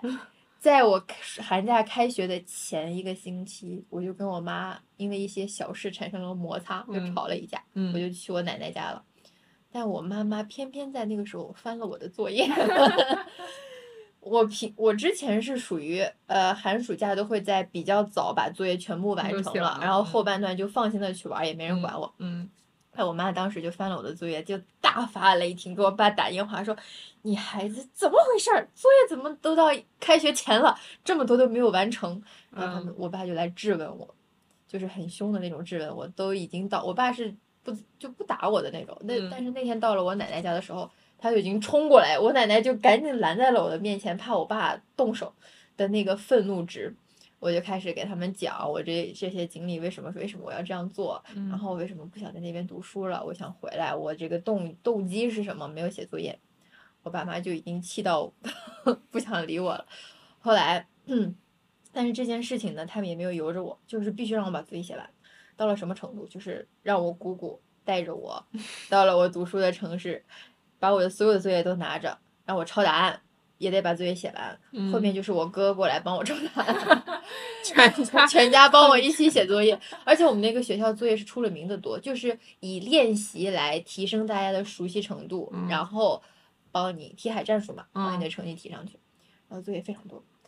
但我还是没有就是下定决心要听他们的。嗯我其实从小到大都是一个非常倔的人，就一旦我下定主意之后很难改变的。嗯我本来就不适应，我觉得我即使再报名报了名之后，我的状态会越来越差。嗯然后我就虽然写着作业，我还是在一边跟我爸妈说我 想要回去读书。嗯我妈就没有办法了，她就给我的班主任打电话。嗯我那个时候简直晴天霹，就是阴天霹雳吧，阴天巨雷的那种你是不是就。不想让这个老师知道？对我完全不想嗯让这这个老师知道这件事，但是我妈她说她没有办法，她就去找这个老师求助。嗯但是呃，我们的老师在我的内心是非常严厉的，我觉得这嗯件事情在他面前就是一个麻烦，他肯定不愿意去管，嗯，反而就是会对你还有更加多的更加嗯就更多的偏见或者怎么样，反正我就觉觉得这一面我不要展现在他面前，嗯。你你怕他吗？我非常怕他，因为他从来不笑，而且就是很严格，对于不管他每节数学课之前都要考我们概念，如果背不下来就要抄抄写五十遍，就是五十遍。五十遍，然后我就很怕他，然后但你那会儿的学数学成绩怎么样我？数学成绩其实不差的，就是能考一百一百一左右。那在班里面的水平呢？班里面的水平我没有排过单科啊，但是从那个第一次考试十十四名之后，就一直在十名到十四名、十五名这个上下徘徊那，其实你还是算还行吧。啊但是我内心是没有办法接受的，一是没法接受自己的成绩，第二是没法。其实，在这个班排十四名，可能要比我在之前排班排前三名的成绩要好。嗯第二是我没有办法接受我没有朋友在嗯因为大家我都不熟悉嘛，而且之前一年大家的相处之嗯，外，多种因素。，对他们是，就我觉得，如果你不主动去释放出你的热情和善意，是没有那么多人主动愿意主动把你揽到我们这嗯个群体里面的。我觉得青春期这样是很正常的。嗯，大家都是小团体。对，然后呢，我妈就非要把我带到这个老师的家里面，去跟他进行一番交涉深。入沟通。对 就扭送你去，哦不行，必须我做了非常大的心理斗争，我去之前甚至是哭了，我说我我肯定不行，我去不了。但是最终我我妈还是把我拽去了。去了之后，我觉得哇，你我觉得完蛋了是吗？我在进门之前，我都觉得完蛋了。我说我要接受怎样的那种 劈头盖脸的一顿，然后后来发现完全不是的。老师刚打开门，我就看到如沐春风，就是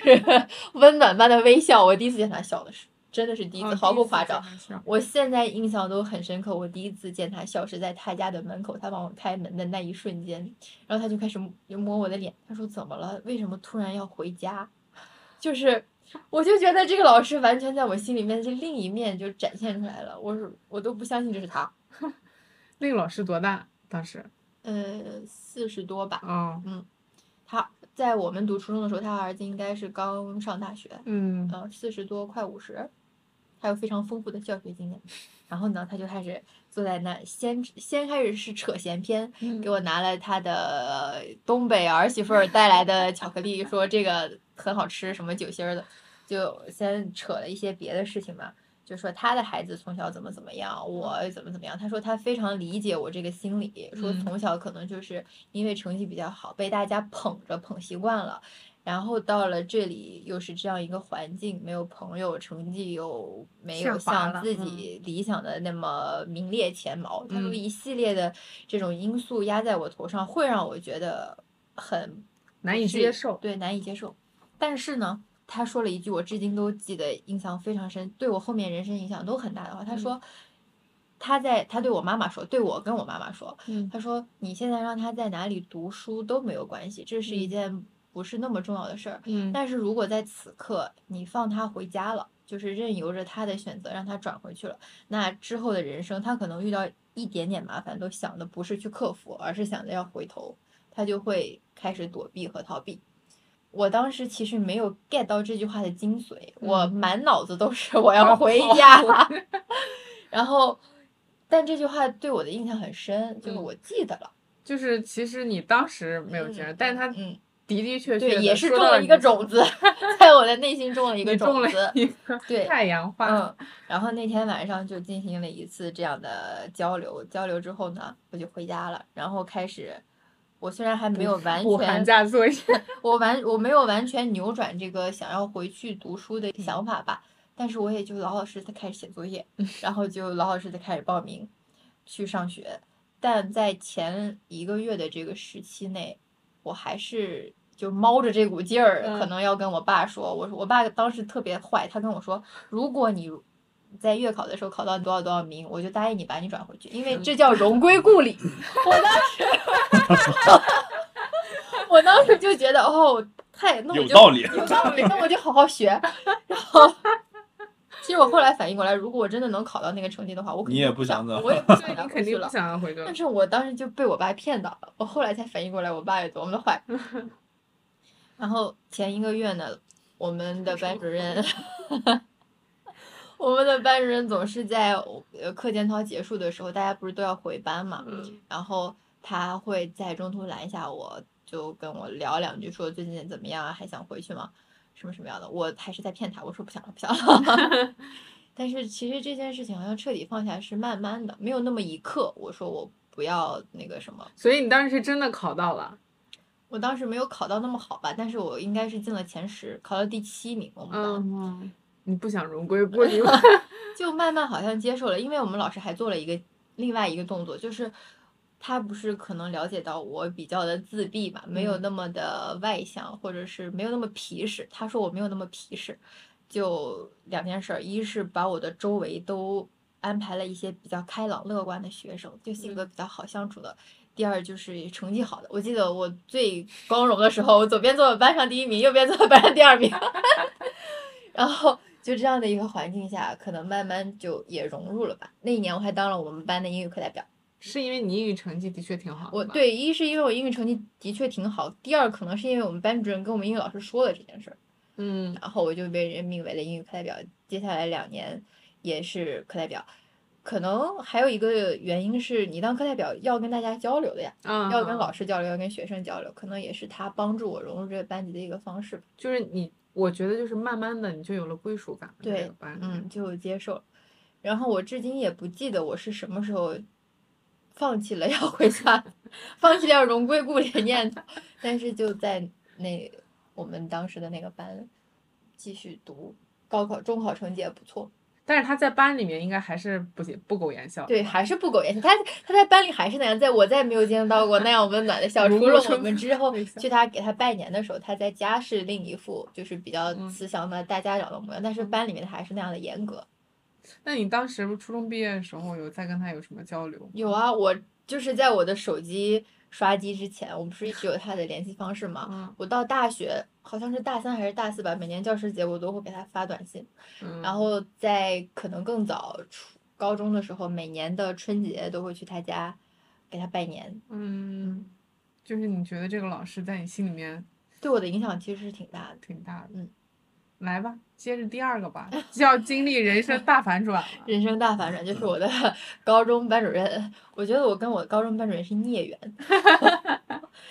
就是因为我初中成绩其实不错嘛，中考成绩是很好的。我们当时那个城市有两个比较好的学校，一个是一中，一个是附中。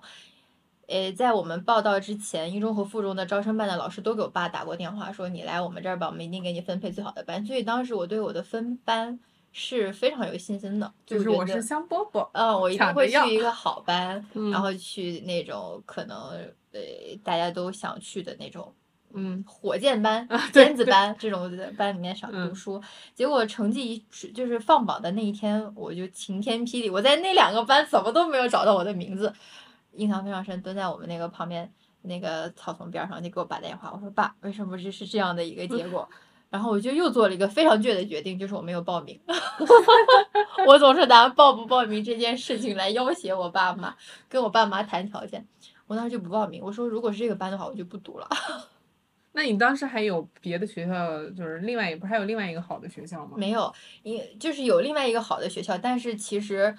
大家我们那边的一个普遍的评价是这个学校得出成绩，那个学校就是没有这个学校严格吧。都愿意把我们放到一中去，嗯所以我不会转头去另一个学校报道，我肯定还是在这个学校想办法去更好的班里面，就是我理想中更好的班。嗯然后我就没报名，我就回家了。我真的就 提着我报到的东西，我就回家了。然后我爸妈当时就很着急嘛，他说：“你不管是怎么样，这书肯定还是要读的呀。今天嗯上午报名，下午大家就开始上晚自习了，你怎么能不报名呢？”后面一系列的爸妈可能也就帮我查成绩，然后去帮我找教导处的主任，然后动用各种关系，就帮我分配到了呃第二个班，就可能不是我最理想的一个班，但是这个成这个班的学生也是我可以接受的，我可以愿意去报名的 愿意去报名的班，然后就去报到了。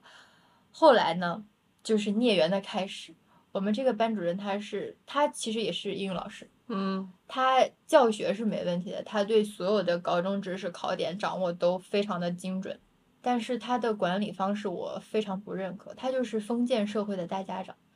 完全一言堂，他喜欢的学生怎么样都行，他不喜欢的学生他会用各种方法把你赶走。赶走的意思是，我们高中文理分科之后，不是有一些学生他愿意学理科吗？嗯但是第一次和第二次月考成绩下来之后，可能就跟班级平均成绩差的太多，可能就会拉低班级的平均分嘛。那对于老师来说，他可能这是他的教学成果，这是他的 KPI。如嗯果没有达到他理想的成绩，他就会想办法剔除那些短板，他就会把这些末学位淘汰。对他就会跟这些学生聊，他说：“你看，这是我们呃文理分科刚刚开始的前两个月，呃，可能你学了之后，你适应一下，也会发现自己其实并不适合学理。你如果去学文的话，可能未来的成绩会更好。”他就用这样的劝说对一片带红。嗯，把别人劝到理科班去，呃，去劝到文科班去。班，这是其一，我非常讨厌的地方。其二嗯就是，如果我们班上的学生犯了错，他一定是公开处刑且不给别人改正的机会。嗯我记得印象特别深的一次是我们当时开运动会吧，有两个学生因为晚自习没有按时，他两个住校生因为在呃查寝之前他们没有按时回来，被通报批评了，然后我们老师就要把他俩赶出去，就赶出我们班。当时这两个学生的家长都来了，在那老师背后跟着他道歉，给他解释这是什么什么原因，希望他再给他们孩子一次机会，但是我们老师完全就不理会。大概用了半个月还是一个月的时间去撕扯这件事情，他才让这两个学生留下。而且在我们是呃开运动会的时候，所以他有这么大的权利，可以说我不要这两个学生，嗯，我不要这两个学生，他可以，因为那两个学生其实当时的成绩也一般，而且我嗯们是有一定的活水制度的。如果你在这个成班里面成绩不太好，你可以去后面的班级。就是其实就和那个电视剧演的嗯一样。对，然后就是那那比如说后面学习成绩好的可以来到你们班，要非常好才能进来。我们老师就在运动会的时候，那两个学生去，他都不让那两个学生坐在我们班的方阵里面，然后那两个学生去找他说话，他会直接就是动手，动手，嗯，因为靠得很近，然后他就夸一个耳光，那两个学生就是让他们俩走，说不要来怎么怎么怎么样，就很极端。所以呃我的理解是这个老师有没有针对一些事情在你身上发生过，只是你看到了这些，有啊，就是后面 我慢慢一点一点讲，然后怎么难以启齿的，就是我高中的时候其实有春心萌动过。我们那个时候，我们老师对于所有我们当时定义为早恋的学生，他都会以非常严厉的方式去做处决，他会把成绩差的那个学生赶走。如果赶不走的话，他在班里面也是非常态度非常冷的。其次呢，他会让这两个学生在学校里面不能有任何的交流，如果有交流就叫家长停课。十米，这不是对对对，追光的日子里面，但是那个其实演的很轻松了，但嗯现实生活中我们是不是这样的？嗯完全不能交流，不能说话，不能并肩行走，甚至我记得特别清楚，有一次我们班级在一楼嘛，他带的另一个班的英语带带的另一个班是在二楼，他嗯是那个班的英语老师，然后我跟当时的那个朋友 在班里面有交流，可能就是说了两句话，他在二楼看到了，他他是知道你们俩对他知道有这个苗头对，他知道。然后呢就看到你俩说话了，对，然后他就把我俩叫到办公室，挨个劈头盖脸骂。这是第一次发生，第二次发生就开始叫家长，第三次发生就开始停课。这是我的经历。然后另外我另一个朋友的经历呢，是他把真的把那个男生赶到了文科班去，而且那个男生之前还是我们班的班长、副班长。那个男生之前成绩是很好的，但是后来因为他要协助他管理班级，就花了太多的精力在这些方面上去之后，成绩就一度下滑。然后他就以人家成绩不好的原因，其实是因为呃另一个可能别的因素，把这个男生赶走了。卸磨杀驴，还有就是他会看我们班的摄像头，我们高中班级教室里是有两个摄像头的，前面一个，后面一个，然后就连接着老师的办公室，老师可以选择看和不看，大部分的老师都是不会看的，但我们那个老师他是会看摄像头，会看学生在班里面干什么，如果男生跟女生的相处特别的亲密的话，他就会过来把大家一顿训斥。特别奇怪，假设第一名和第二名谈恋爱，他会怎么做？他会，这就是我呃前面有提到他非常的偏心，不仅仅是第一名和第二名，就是如果他喜欢的学生，比如说他的课代表，当时他是我们学校是禁止带手机的，有一个事情就是我们课代表当时带手机，并且在他面前用了，也看到了，他说了一句话说，这也就是你，如果是别人，这个手机早就被我扔了，就是偏心的，明目张胆的放在明面上的。像那种典狱长式的 教师，他看待学生有点像看待囚犯，对，他会运用自己的权权力去把自己手上的人去区别对待，这好像影视作品里面的狱警和典狱长。嗯，非常的过分，以至于后来其实我们班一部分的同学之间的关系是没有那么融洽的，因为总担心他在班里安插了他的眼线，啊，小报告，对打小报告的人，碟中谍，嗯，而所以且是真的有这样的人，真的有，一定会有的呀，嗯，真的有这样的人。你没见过，一定有啊。然后呢，后来也什么因种什么果了。后面我们班在毕业的时候，同学聚会有邀请他来参加，但是跟他熟络的、打招呼的、热情的人并不多。都是他喜欢的那几个吧。嗯，所以真正就是他偏爱的那几个人，真的觉得，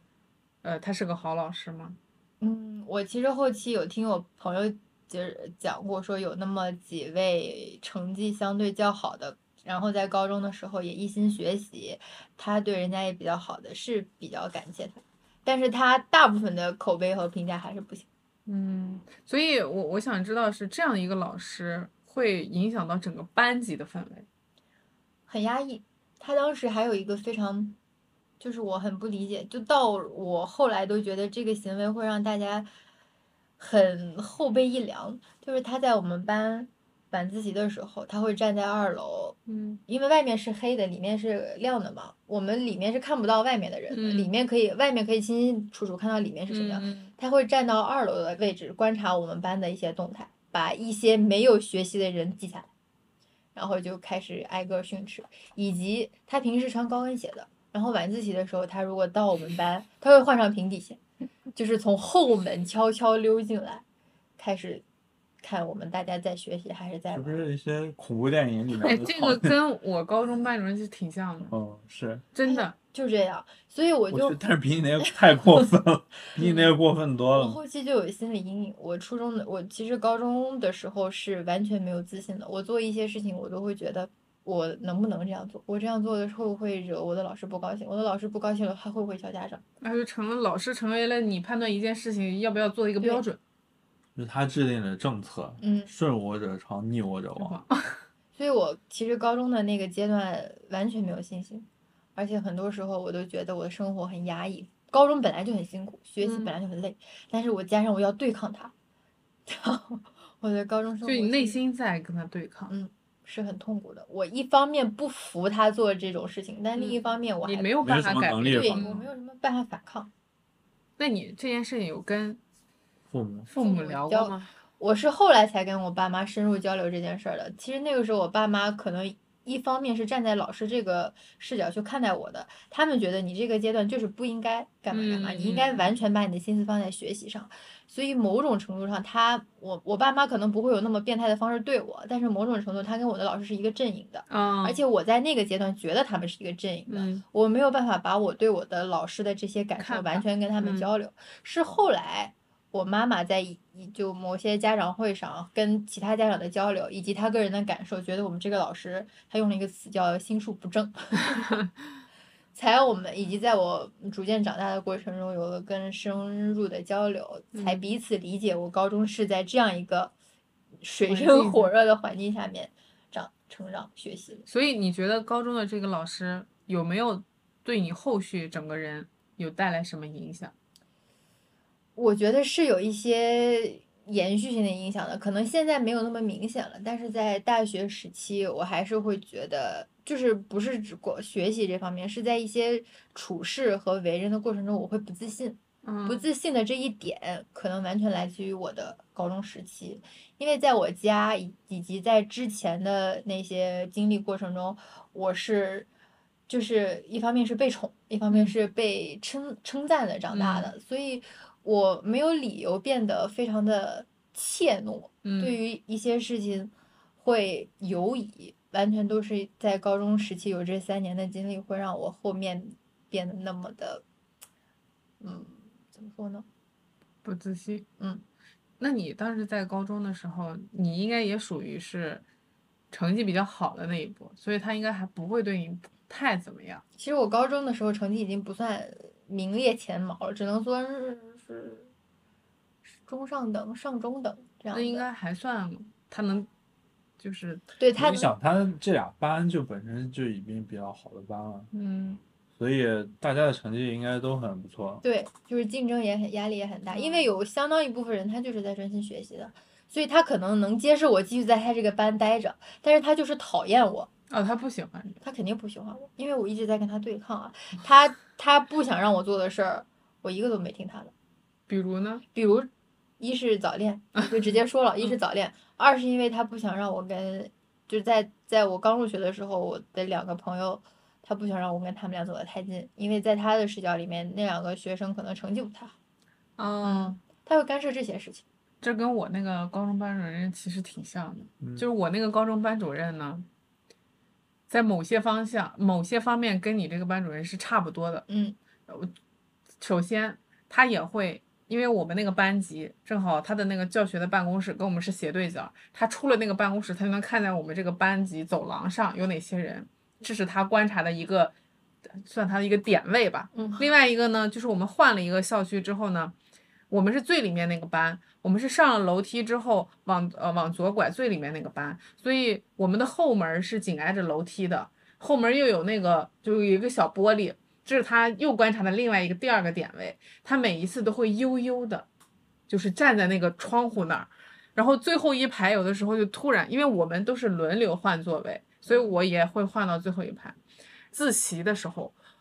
甚至有的时候是哪一堂课的时候，你突然就是瞥了一下，发现那儿站了个人，就是他，就在那儿看着。然后呢，他一旦可能就是他观察了，也观察到什么一些迹象，他走向我们的那个他，你不是说你的老师穿高跟鞋完了还换平跟鞋吗？嗯我们老师不换，但是我们老师能做到，经过我们班那一个小窗口的时候，鸦雀无声，那个高跟鞋一点声音都发不出来。进前门的时候，就是明显那个嘎噔儿嘎噔儿的声音，就像一种权力，就跟 BGM 一样，就是告诉你我来了，我来了，我来了，我要来训你们了这种感觉。只有我们班是全年级穿校服的班级，就因为当时高二的时候组织了一批老师去衡水还是河北哪个学校，他们那个学校就是军事化那种管理，女生不能留呃超过肩以下的头发，超过肩以下的话必须扎起来，必须所有的学生都穿的是校服，不能穿任何其他的衣服。所以我们当时我们班回来之后就是全年级。只有我们班在校园里面穿的是校服，一年四季都穿校服。然后头发，女生的头发，只要一旦过了肩膀一点点，你没扎起来，他就会说你，你要么剪短，要么扎起来。然后他因为是年级班主任，他也是英语老师，但是呢，你的老师跟他还有一个什么差别呢？你的老师可能发现，比如说早恋的学生的问题，他会要么就是从成绩方面去考考虑我应该怎么去处理这件事情，要么就是这两个人我都是会平等就都骂他们，都批评他们。我的老师不是，我的老师还有重男轻女的倾向，同时早恋的两个人叫到办公室，会批评女生比批评男生要更严厉，而且对于女生所说的话会非常的难听，是那种你没有办法接受语言。我觉得是有荡妇羞辱在里面的。他认为你今天穿的什么衣服，你这个发型，你做一些举动都是在勾引另一方一样，他会用这种语言。包括在我们的班级里面，他也会处处针对这个女生。他对女生的穿着以及打扮，他会用巡视的方式，在自习的时候会说，比如说，假如是你，他就会看到你，他说谁让你穿这样衣服，丑人多作怪。女生如果被他发现是早恋，他在这个班级里面所做的一举一动都会被他，他只要看你不顺眼，他就会这么说你，而且还会认为你说这样，你穿这样的衣服，做这样的头发都是不正常的，都一系列都是为了，呃，你你是你是少妇嘛？嗯，我觉得是有荡妇羞辱在里面的。但是对于男生的批评，他都仅限于口头上稍微严厉的一点批评，但不会涉及我觉得是人身攻击这一面。但对女生来说不是这样的。但是哦，他是一个非常爱穿的人，他在他的办公室应该至少放了两套衣服，因为我记得我们曾经参加运动会的时候，开运动会之前他穿了一套衣服，然后来上来给我们开班会的时候，他换了一套衣服，就是全身上下衣服全换了，是一套跟制服一样的衣服。他是一个好像比较爱穿的人，但是他不能接受女性，我觉得他对女生非常不友好，至少在男女生对待的这个上面性别歧视、性别有性别歧视，侮辱教育、对，PUA 大师，嗯，这种人就不配当老师。而且他不是是英语老师嘛，他自己私下不是也有跟他补课的嘛，他对跟他掏钱补课的那几个学生会比较对他们会比较友好一些，而且呢，如果要是呃没有跟他补习的，或者补了一段时间，你跟他说老师我就是先暂时不补了，他口头上会说啊那是你自己的决定，我们不干涉，但是完了之后他会在班里面的态度是两种。而且我问过，就是跟他补习的学生和给他们补习内容和给我们上课的那项内容有没有特别大的差别？他说他们说是有非常大的差别的。他认为学生都不是特别优秀的学生，成绩都不是优异的学生，所以他每天给我们上课就跟走过场一样。到了后期，尤其是高三那段时间，不是要做卷子嘛？我觉得有长达半个学期的所有的课程，他的英语课基本上就是一人起来讲一道题。比如说是选择题，好，就轮着一条龙，轮到你了，你来讲这道题，为什么选 C，为什么选 A，为什么不选 A、B、C？如果你说错了，他就会直接说，这个题我都讲了多少遍了，这个答案为什么是 C？因为 A、B、D 都是明显是错的。然后每一个人起来来讲一道题，来度过这一节课，他自己其实在讲台上不会输出更多关键性的内容。说到补课，我其实也想到一点，我高中的时候其实是不需要补英语的，因为我可能第一是基础比较好，第二是我个人对英语学习也很感兴趣，所以这个成绩我完全不担心。嗯但是因为我们的英语班主任，就是我们的英语班主任，他的存在，让我人生可能第一次学会了讨好。我觉得我只要跟他补课，他可能会对我稍微好一点儿。嗯，对我在学校的一些行为可能会睁一只眼闭一只眼，因为他本来就是这样的一个人，嗯所以呢，这不是和我小学小学 送礼物一样吗？对对，然后我那个时候就在我不需要的情况下，还是去跟着他补习了一个学期还是一个学年的英语课，所以对你有帮助吗？对，完全没有帮助，只因为就是为了讨好。对，只是为了去跟着他补习英语护费，嗯，这是一段非常痛苦的经历。嗯，这么看来，我觉得一个老师，嗯我觉得老师小学老师汇汇集了你们所有的 所有的强强势之处，就老师他与学生之间，他的确就是这个关系很难处理，而且像郝楠那样的老师，我真的觉得啊，一个老师，尤其是班主任，他是一个什么样的人，会极大的影响到整个班级他所呈现出来的氛围。对就像这个老师如果他真的是非常平等的对待每一个人，以及他不会去区分差生以及优生，自己本身不会去做这样的切分，也会影响到班级里所在学生对于一些学生的看法，这是很关键的一点。第二点，我认为一个老师他如果是个积极的老师的话，他所呈现出的这个班级是非常团结的。比如说我们初中的班主任。就是因为非常非常好的老师，他真的是对待每一个人，他都愿意去施以他自己的耐心，以至于我们参加学校一些歌唱比赛，类似这种集体的活动，能做到让班里面平时最调皮捣蛋的学生都能体会到一种荣誉感。我记得当时我们班里面最调皮捣蛋的学生，因为他就是排在最后嘛，因为轮到我们要上台去表演了，老师就跟我们说，我们上台站到那个位置之后。其实台下能看到你们台上任何每个人的小动作，就比如说你动了一下头，眼睛歪了一下，都是非常明显的。然后就一定告诉我们说，上台大家就只是看着指挥的这个人，眼神不要有其他的地方去游移。最后嘱咐我们 所有的人，千万不要转头，不要动眼神的，是我们班里面最调皮捣蛋的那个人，是他主动做这件事情。所以我觉得一个老师是真的能改变一个氛围的。比如说一个班五十个人、六十个人。看起来他一个人力量好像非常渺小，但是可能就是因为他权力以及他的身份，他所造的影响一定是非常大的。反而像我高中的班级里面，班级里面有这样的一个班主任作为老师，他相当于就是一个班级里面的一家之长，他所呈现出来的自己的状态以及他。习惯评价一个事件以及人物好坏的一个标准，也会影响到整个班级的状态和氛围。我们高中的班级其实就不是一个特别团结的。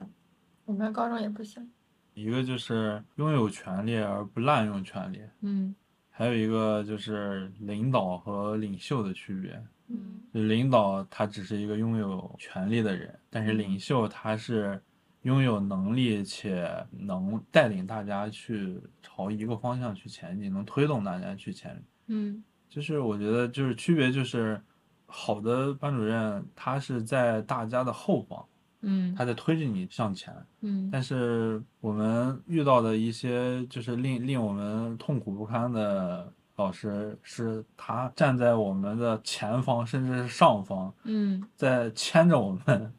去一个地方。我觉得这种两种体验是完全不一样的。嗯，我还想说的一点是说，郝楠他这样一个老师的形象，为什么他能感动到我们？就是因为他在那个剧里面，他去拜访过他自己之前的老师，就是他的那个老师。当时他说，呃，他的老师据他的描述是，郝楠之前其实在班里面就是一个优学习成绩不是很优秀的差生。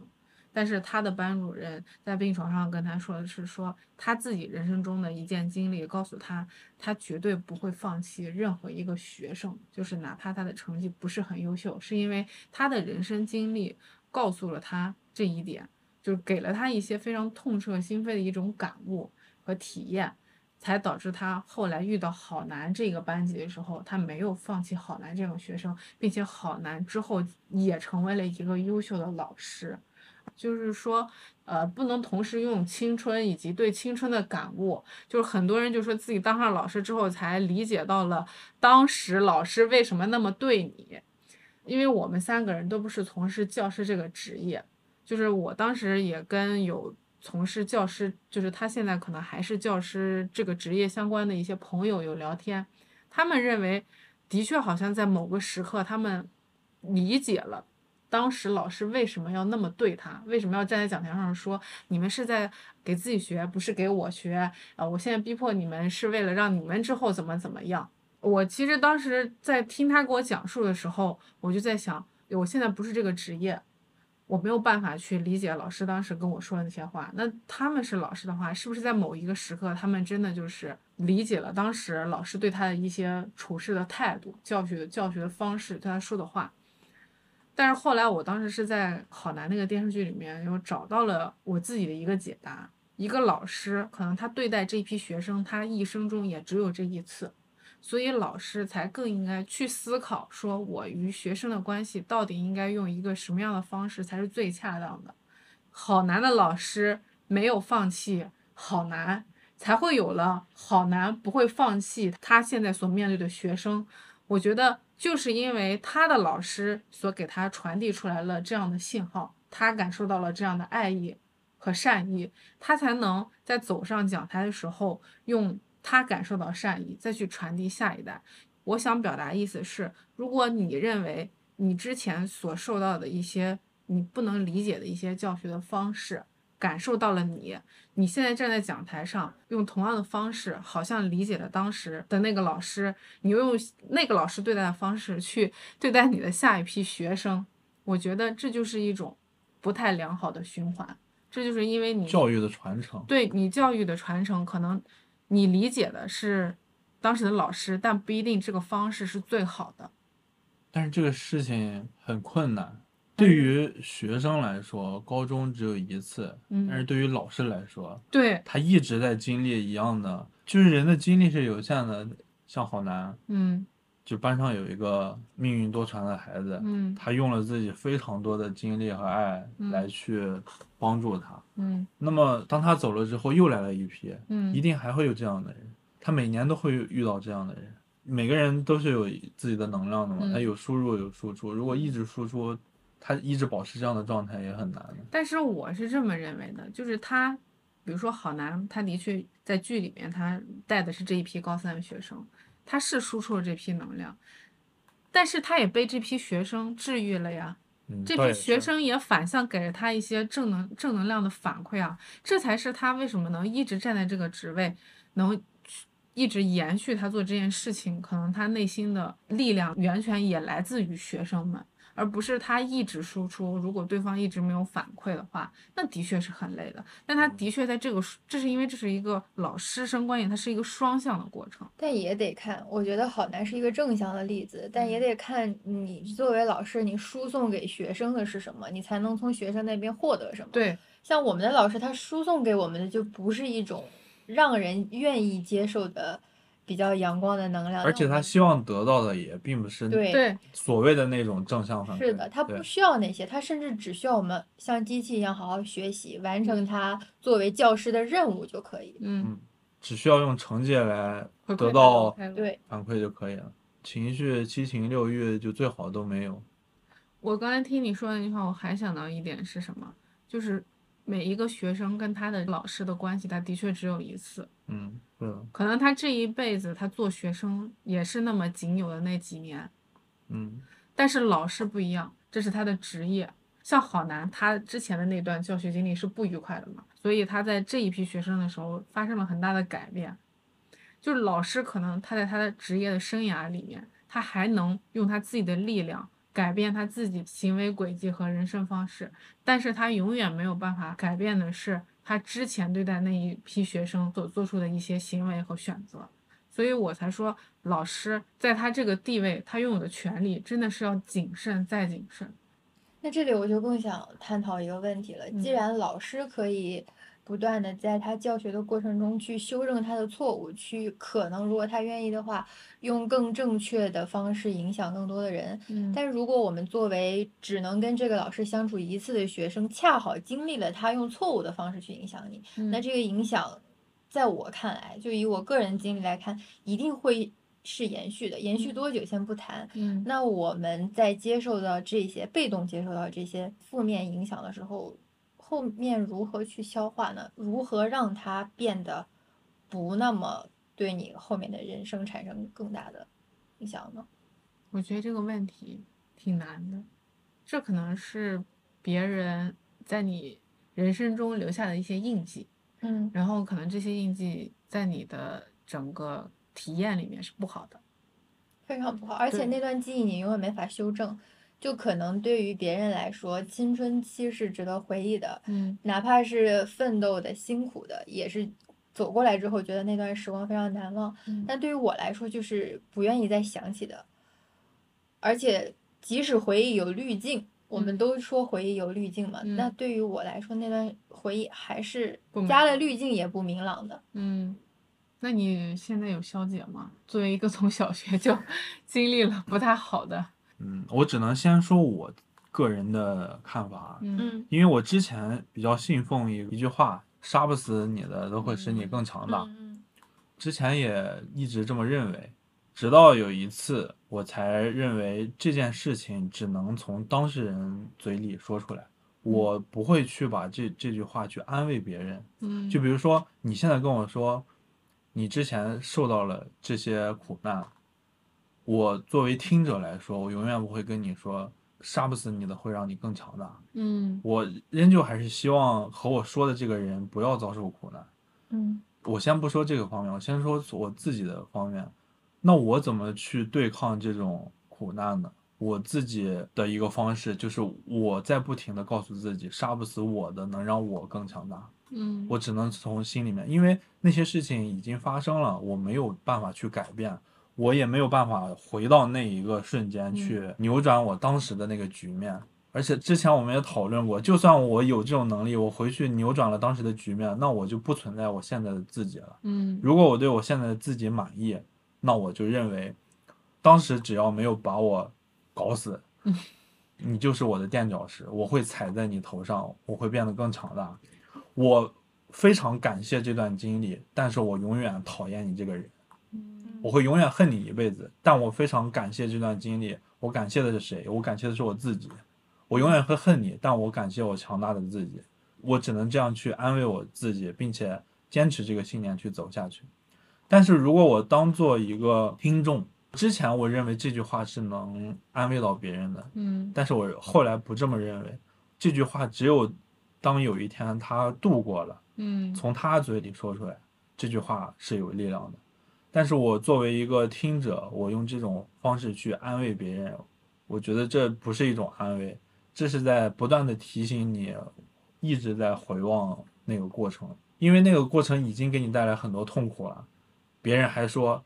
这是好事儿，嗯，嗯，你 痛苦就是不好嗯你。在这个事情上能感谢苦难。要感谢苦难，我认为这是错的，这不应该是这样。他已经很难过了，你为什么还要让他强迫自己接受这是一个好事儿呢？嗯，所以，所以这也是我自己的一个很矛盾，就我我可以对自己这么说，但是嗯我永远没有办法去对别人这么说。哦我我今天听到那句话是，呃，不知他人苦，莫劝劝他他人善。对，哦，对对，就其实就是这个道理。如果我听到这样的事情，我会怎么去做出选择呢？我只能，我只能向他表达我的善意。嗯。嗯。我只能是用我微薄的善意来尽可能的帮他走出当下的情绪的这种嗯，困境，因为我深信一个道理是，不论你变好还是变坏，不论你向左还是向右，最终的决定权都是你自己。我会认为我自己是一个辅助力量，嗯。我不会把自己想的那么重要，所以我只能向你表达我自己的善意，听所有人的意见，做自己的决定。这个事情不论是走出来还是走不出来，那最终都是你自己一个人一个人的事情。灵魂总是孤独的前行，没有人能陪伴你。嗯那你觉得你的那段经历，你现在有被自己治愈了吗？我目前应该是被治愈了。呃，就我个人来讲呢，我觉得有两点吧，一是时间，大家都说时间是治愈一切的良药，这个真的是永恒的，我觉嗯得。可能在后期经历了越久，或者是做呃后面有更多的事情发生之后，前面这段事情，就除了我在跟别人聊起来之后，它真的会越来越模糊，对我嗯的影响会越来越小。那其次呢，就是当时的一些事情，可能在之后的不同的场景跟不同的人还是会发生。那这个时候我做出的改变是比较小的。那在同样的情况下，如果它会发生不同的结果，那就会给我带来不一样的反馈。可能我当时那样做也没有问题，是嗯环境的问题。对这件事情给我的一个信号就是，我可以这样继续做，重新与这个世界建立连接，是我做我自己，我保持我自己的一种信心也好，善良也好，就不去再去想过去的外界因素带给我的负面影响了。嗯，就是可能你越往后走，你自己也逐渐变得强大。对，个人也是会成长的。嗯尤其其实那个时候经历那些事情，一是没有办法，第二是在个人成长的过程中经历确实很痛苦，因为三观在形成，嗯。然后心理和身体都在发展，嗯。相当于是一个比较大的挫折吧。嗯嗯。其实就是你说这段话的时候呢，是让我想到了之前咱们有聊到说，记得你支教的时候听那个人说，我说，呃，你好像特别害怕，就是教会学生一些，对，这其实呃，刚才你在说到一个老师他他拥有这种权利的时候，应该非常谨小慎微。嗯我当时就遇到过这种嗯困境。呃，在我去支教的时候，我拥有告诉他们什么是正确、什么是错误的这种权利，嗯所以我很害怕。其实这也是我非常抗拒当老师的一个原因，嗯，就是我认为我自己太无知了。我面对这个世界，我是非常弱小、渺小、无知的一个个体。嗯。在我都没有把自己活明白的情况下，我要去告诉别人你怎么走才是对的，这个对于我自己来说压力很大，嗯，我很害怕，我很害怕，我有一句话说的不对，有一个事情做的不对，会影响这个人的一辈子，嗯，他会一辈子记恨着我，就像我可能也会记恨一些人一样。这种反馈，即使我不知道，但是我每当想到有这种可能的时候，我自己给自己的心理压力也是很大的。然后当时就是大学生支教嘛，就每个大学都会出一些人去做这个事情，会有一个总负责的人，这个人就是那个 NGO 的里边的一个人。就我们在聊天，可能我也表达过类似的想法嘛，他可能也看出了我这种忧虑，嗯啊，他当时跟我说过一些他的观点，就大概意思就是不要把自己想的那么重要。嗯你对于这些孩子们来说，只不过就是过眼云烟，嗯千万不要把自己想的很重要，放下自己的这种谨小慎微的心理包袱，你对他们的影响几乎就是没有。你说的一句话，他们永远不会记得；你做的事情，他们也永远不会记得。就为什么他当时这么说呢？一方面，他肯定是在缓解我自己心理上的这种压力和包袱，而且我觉得他一定也面临过这种困惑。这是一方面，就是能让我去更好的去投入到这个支教的活动上面。因为你心理包袱太大，你反而更容易做出一些不好的这种行为，或者说一些不好的话，就是因为你太谨慎了。当你在一个更轻松的呃这种心理状态下的时候，你其实表达的更自然，你去输出一些观点的时候也会更好。这是一方面，我从这个事情上理解的更更更多的一个因素就是，你永远教不会别人一件事情，除非这个人真的想学。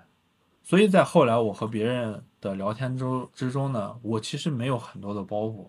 甚至有朋友跟我说他不想活了，嗯，他不想活下去了，他觉得在这个世界上没有活下去的意义。我听到这个事情非常震惊，我也很难受，但是我在这个方面我完全摆脱了自己的心理负担。如果是在那个没有支就是支教时候的那个时候，我我可能一句话都不敢说，我非常害怕。如果是因为他已经处在这样的心理状态了，我如果再说一些什么话，万一我说一一些什么导致他去选择最后一根稻。草怎么办呢？我的方式是，我会把我自己想说的一切说给他，我是没有任何负担的。我说，我听到你的这个言论，我非常震惊，但是我当时是一个非常平静的表情，然后他就非常，他就在爆笑，他就说你你你怎么能这样来表达一个震惊的样子呢？我说我非常震惊，震惊到无以复加。嗯然后他说你就是这个表情，我嗯，然后我说，作为朋友，我非常不希望你有这种决定，嗯但我也非常支持你所有的决定。退一万步讲，嗯你做什么样的选择，跟我来说没有一毛钱关系，关我屁事。我作为你特别好的朋友，我希望你能继续你的生命。但是如果你真的要做这个选择，我会从我心里特别支持你。为什么支持呢？就是我认为开始思考死亡的意义的时候，你就是离真正的自己走得更近了。你比那些没有思考过死亡的人更明白怎么去活着。嗯我觉得，如果有非常大的心理包袱的时候，我可能说出的话会比这个更沉重。我当时为什么能跟他开玩笑？我觉得是因为我摆脱了自己的心理包袱。虽然我当时很震惊啊，但是我还是有一个相对轻松的心理状态，能和他在这个事情上继续探讨下去。嗯，所以这也是为什么我觉得，其实对于一个人来说，别人都不重要。嗯你教不会这个人什么东西，他能学得会，是因为他厉害。你因为一些事情获得了升华，也是因为你厉害。嗯你周围的一切都是次要矛盾，只有你自己是主要矛盾的主要方面，其余的所有的东西都是次要的。可能有点唯心唯心主义的感觉，但是我觉得我我是比较认可这种方式的。嗯。但是刚才说到这个话题，我就想到的是，的确老师他是有很大的权利的嘛。就是你刚才说的，说不要有那么大的包袱，你可能在每个人的生命中，可能只是他们过眼云烟的一个过客，可能在他们之后的记忆里面，压根儿都不记得你说过什么话，只记得你可能这个人来过我的生命。嗯但是就像他到现在，可能他都记得他的初中老师对他说的那一句话，即使他当时不理解，但他那句话的确就是走到他的心里面。嗯所以我觉得，作为老师来说，你可能拥有权利的时候，我说的谨小慎微是说，你尽可能的在使用权益的时候去施施展出你的善意和你的美好，尽可能留给人在心里中是一种美好的感觉。就像那个呃，我们那个朋友，他是教小学生学画画的，他没有什么标准说你画的好还是不好，就每个人小孩他们也教授孩子们学习的这个过程，也不是去比较哪个孩子画的是更好的或者更逼真的，因为每个孩子画出来的画作都是独特的，都是他们当时最真实的想法，每个孩子画的都很好。但是我就问过他，我说你觉得你在这些孩子里面？他说我觉得我在这些孩子里面有被受到的治愈，是因为当这个孩子过了这个年龄，他要去更上更高级的班的时候，他会流露出对我的不舍。当我们布置一个项目的时候，说你可以用这个粘土去创作出你的父母或者是你周围的任何一个人。当时他没有选择去捏一个他的爸爸或者他的妈妈，也没有捏他的朋友，而是捏了一个我的形象送给了我。他说这就是我心里的宽慰，我会认为我在他们的心里面，或者在他们小小的这个生命中，在他们短暂的这个生涯里面，我陪过他们一段路，留下了一点点的美好，就让我觉得我好像这份工作是有意义的和有价值的，所以我才想说的是，在权利拥有权利之外，尽可能的还是去释放出你能施展出的一些美好的东西。就比如说我之前看的那我们看的那个纪录片《人生第一次》，它里面就是讲一个贫困山区的学生去教孩子们写诗歌，说诗歌对于中国来说是一个非常独特的存在，因为写高考 作文的时候会写文体不限，除诗歌以外。就是 诗歌，它不是一个学生会考试的东西，但是在小学里面，他们会教孩子们去写诗歌、学诗歌，带着孩子们去采风，让他们在大自然环境中去创造自己的诗歌。那些孩子的诗歌，当时我看到的时候都是非常震撼我心灵的，是我一个成年人来说，我没有办法能用这样的语言和那样的想象力写出来的一些语句。我就记得当时里面最。印象深刻的是那个校长说，很多人都问我们说，啊、教孩子们写诗歌有什么意义？教这些贫困的孩子，这些贫困的孩子，很多儿童都是留守儿童，他们的父母不在身边，跟的更多的是爷爷奶奶在身边。那么，为什么教他们写诗歌？诗歌可能在他们生活中既不会考核他们，也不会成为他们的一个成绩的一个界定。为什么教他们？因为他说，只要是学了诗歌的孩子都不会砸玻璃，你会感觉哦，这件事情所带给孩子们的意义是挖掘出或者激发出他们内心中的一点点的美好，我觉得这就已经足够了。还有就像比如说《放牛班的春天》里面那一帮孩子，那一个老师面临的是那么多有问题的学生，最后组建了一个。合唱班，呃，唱乐曲，一个是他自己内心也在这一段教育过程中获得了成长和自愈，而且他离开学校的时候，我就记得那个最后结尾的时候，是他离开学校的时候，他说那个班里面没有一个人来送他，他觉得可能也不会有任何一个学生冲出来，但是从窗口里扔下了那么多的纸飞机，你就会觉得好像，嗯、他们他还是有连接的。对，他也也有连接了，而且他是用音乐的力量，在孩子这些孩子的心里面种下了一点点美好，而且他也没有这些孩子可能跟常规意义上孩子都都不用说学习成绩优不优秀，他可能就是一个呃暴对有一些偏激的，有一些暴躁的。但他仍仍然施展施施舍出了他的善意，就包括电影里面当时有一个转过来的，然后偷了钱，就是大家都认为他是偷偷钱的那个人，最后还被校长，当时那个校长扭送到了警察局，导致于放牛班的春天，他这个学校里面失火了。我觉得这就跟一连锁的反应一样，因为你。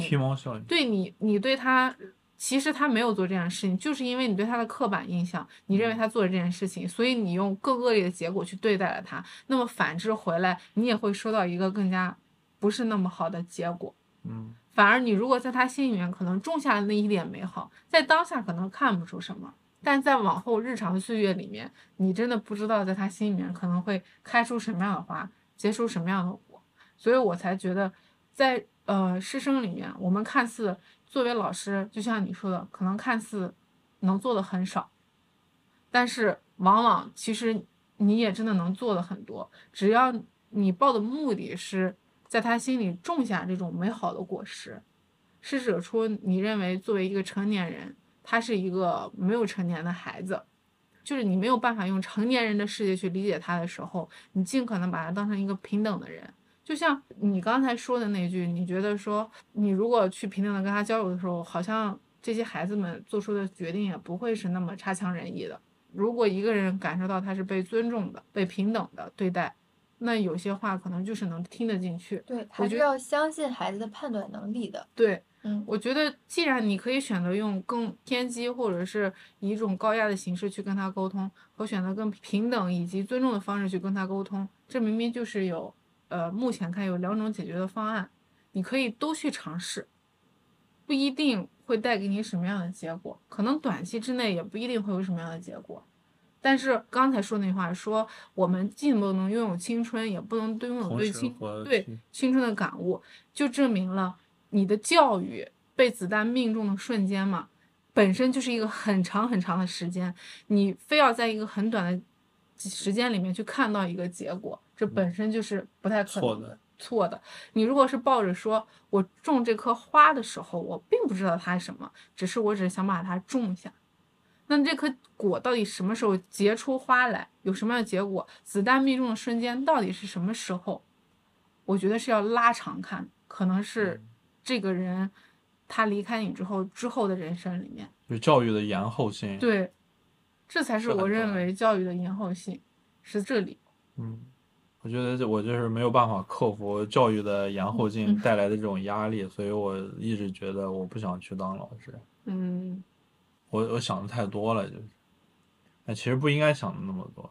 所以我觉得就是师生，其实我觉得大部分啊，从古时候开始就是一个权力不对等的一个状态，只不过现现代社会会比那那个时候更好一点。我觉得在权力不对等的过程中，关于权力的这个概念，它一定有施和受，嗯就是有施展权力的人和受到权力制衡的人。嗯那么对于施展权力的人来说，确实应该从内心向善，就是在以善良为前提去保持一个自由轻松的状态。嗯你去向别人传达你的善意，不要有任何心理负担，嗯因为你对他的影响是非常滞后的，你没有办法从当下就得到一个这个事情你的行为到底是好还是坏。对，那么什么东西是不用去定义好坏的？我觉得就是善良。你只要怀抱善意，你能让别人感受到你的善意，我觉得就够了。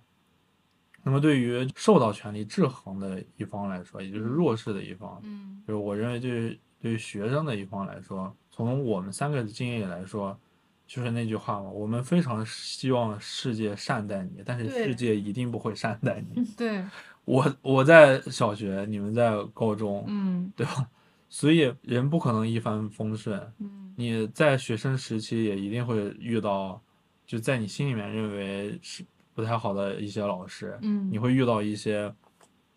施展恶意的一些老师，嗯。可能是在小学，可能是在高中，甚至可能在大学，甚至我们之前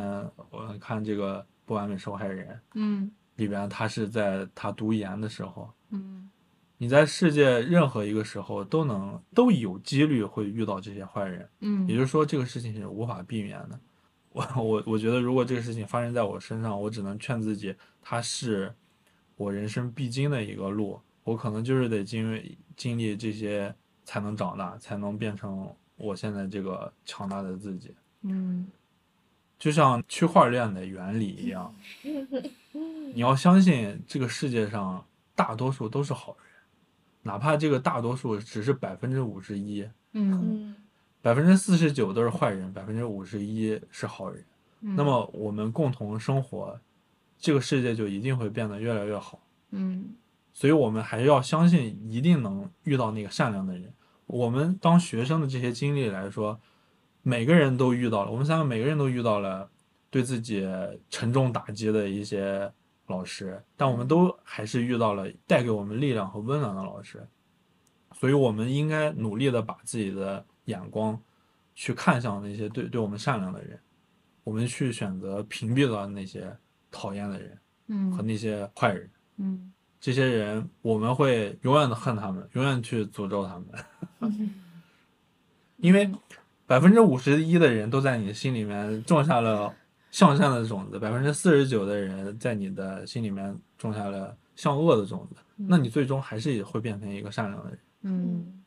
当你这个人变成善良的之后呢，你又会去影响更多的人，所以我嗯觉得这就是教育的一个传承，就是把善意传承下去，嗯。这是我个人的一个看法。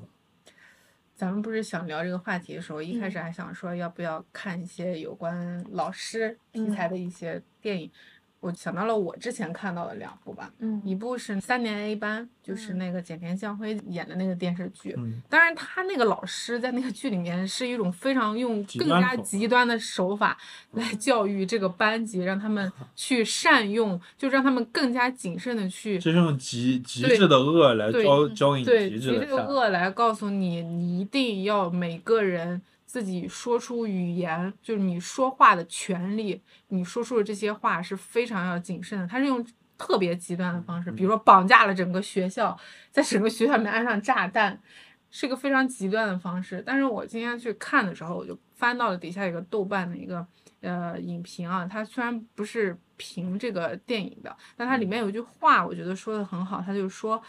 教化与教育的差别在于，教育总是循循善诱的，以理服人，以情动人的。那他追求的就是让学习者本人自发的产生一种认同感，所以大体上它都是温和的，而教化是强硬激烈的，某种意义上它就是追求结果的。所以这个教化的人，就是他是毫不掩饰的向表达自己的观点，同时非常强烈的征求你听听的人必须要得到我的认同。所以我这个当时让我看到的时候，觉得我没有去思考过教化和教育的意义。教育和教化的确是两个概念。嗯，我们可能在过程中有很多时候，我们感受到那些，可能它并不是教育，它反而是一种教化。就因为我强烈的逼迫着而你要从我们认同我。自身的经验来说，就教化带给我们的是短时间的见效快，但是长期的一个坏影响。嗯但是教育是当下可能没有什么太多的一个效果，嗯但是从长远来看，它真的是一个非常强有力的种子，嗯，而且这个种子可能就只需要十年就变在你心里面变成了一棵参天大树，嗯，能替你遮风挡雨。我觉得就是那颗种子吧，就是我们都希望我们在我们心里都能种下一颗种下一颗种子的。种下一颗美好的种子。OK，我们也还要说结尾，你没有准备结尾？我们结尾你刚刚那段其实挺像结尾的，哪段？教化和教育 很像一个总结，但是后面我们这些也挺像。嗯，大家说说。好啦，今天的节目就到这里啦。啊，非常的那个公式化。我们的节目就是我觉得就是就别别人的节目好像都是到了最后就是那种淡出的形式，嗯就他们说到最后慢慢声音变轻了，然后渐入加进了 BGM 就结束了。我们一般会有一个结尾 我们我们可能后面还有很多戏。觉得这次我还是上头，我觉得这次好，我也觉得，你也觉得这次好吗？真正的伟大不需要被计划。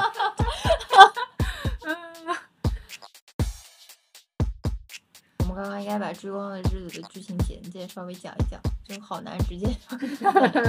然后现在大家就知道好难是个好老师。好难是个好老师。追光的日子，没有讲我们高我，们可以现在，你可以现在就补啊！你现在，哎呀，笑死了！嗯这是你的私心，是我的私你心。暴露了你的私心。我我六点半六点半之前得到呢。行吧，挺好。我们今天又录制完了第二期，真不错。还是听着录制啊？嗯，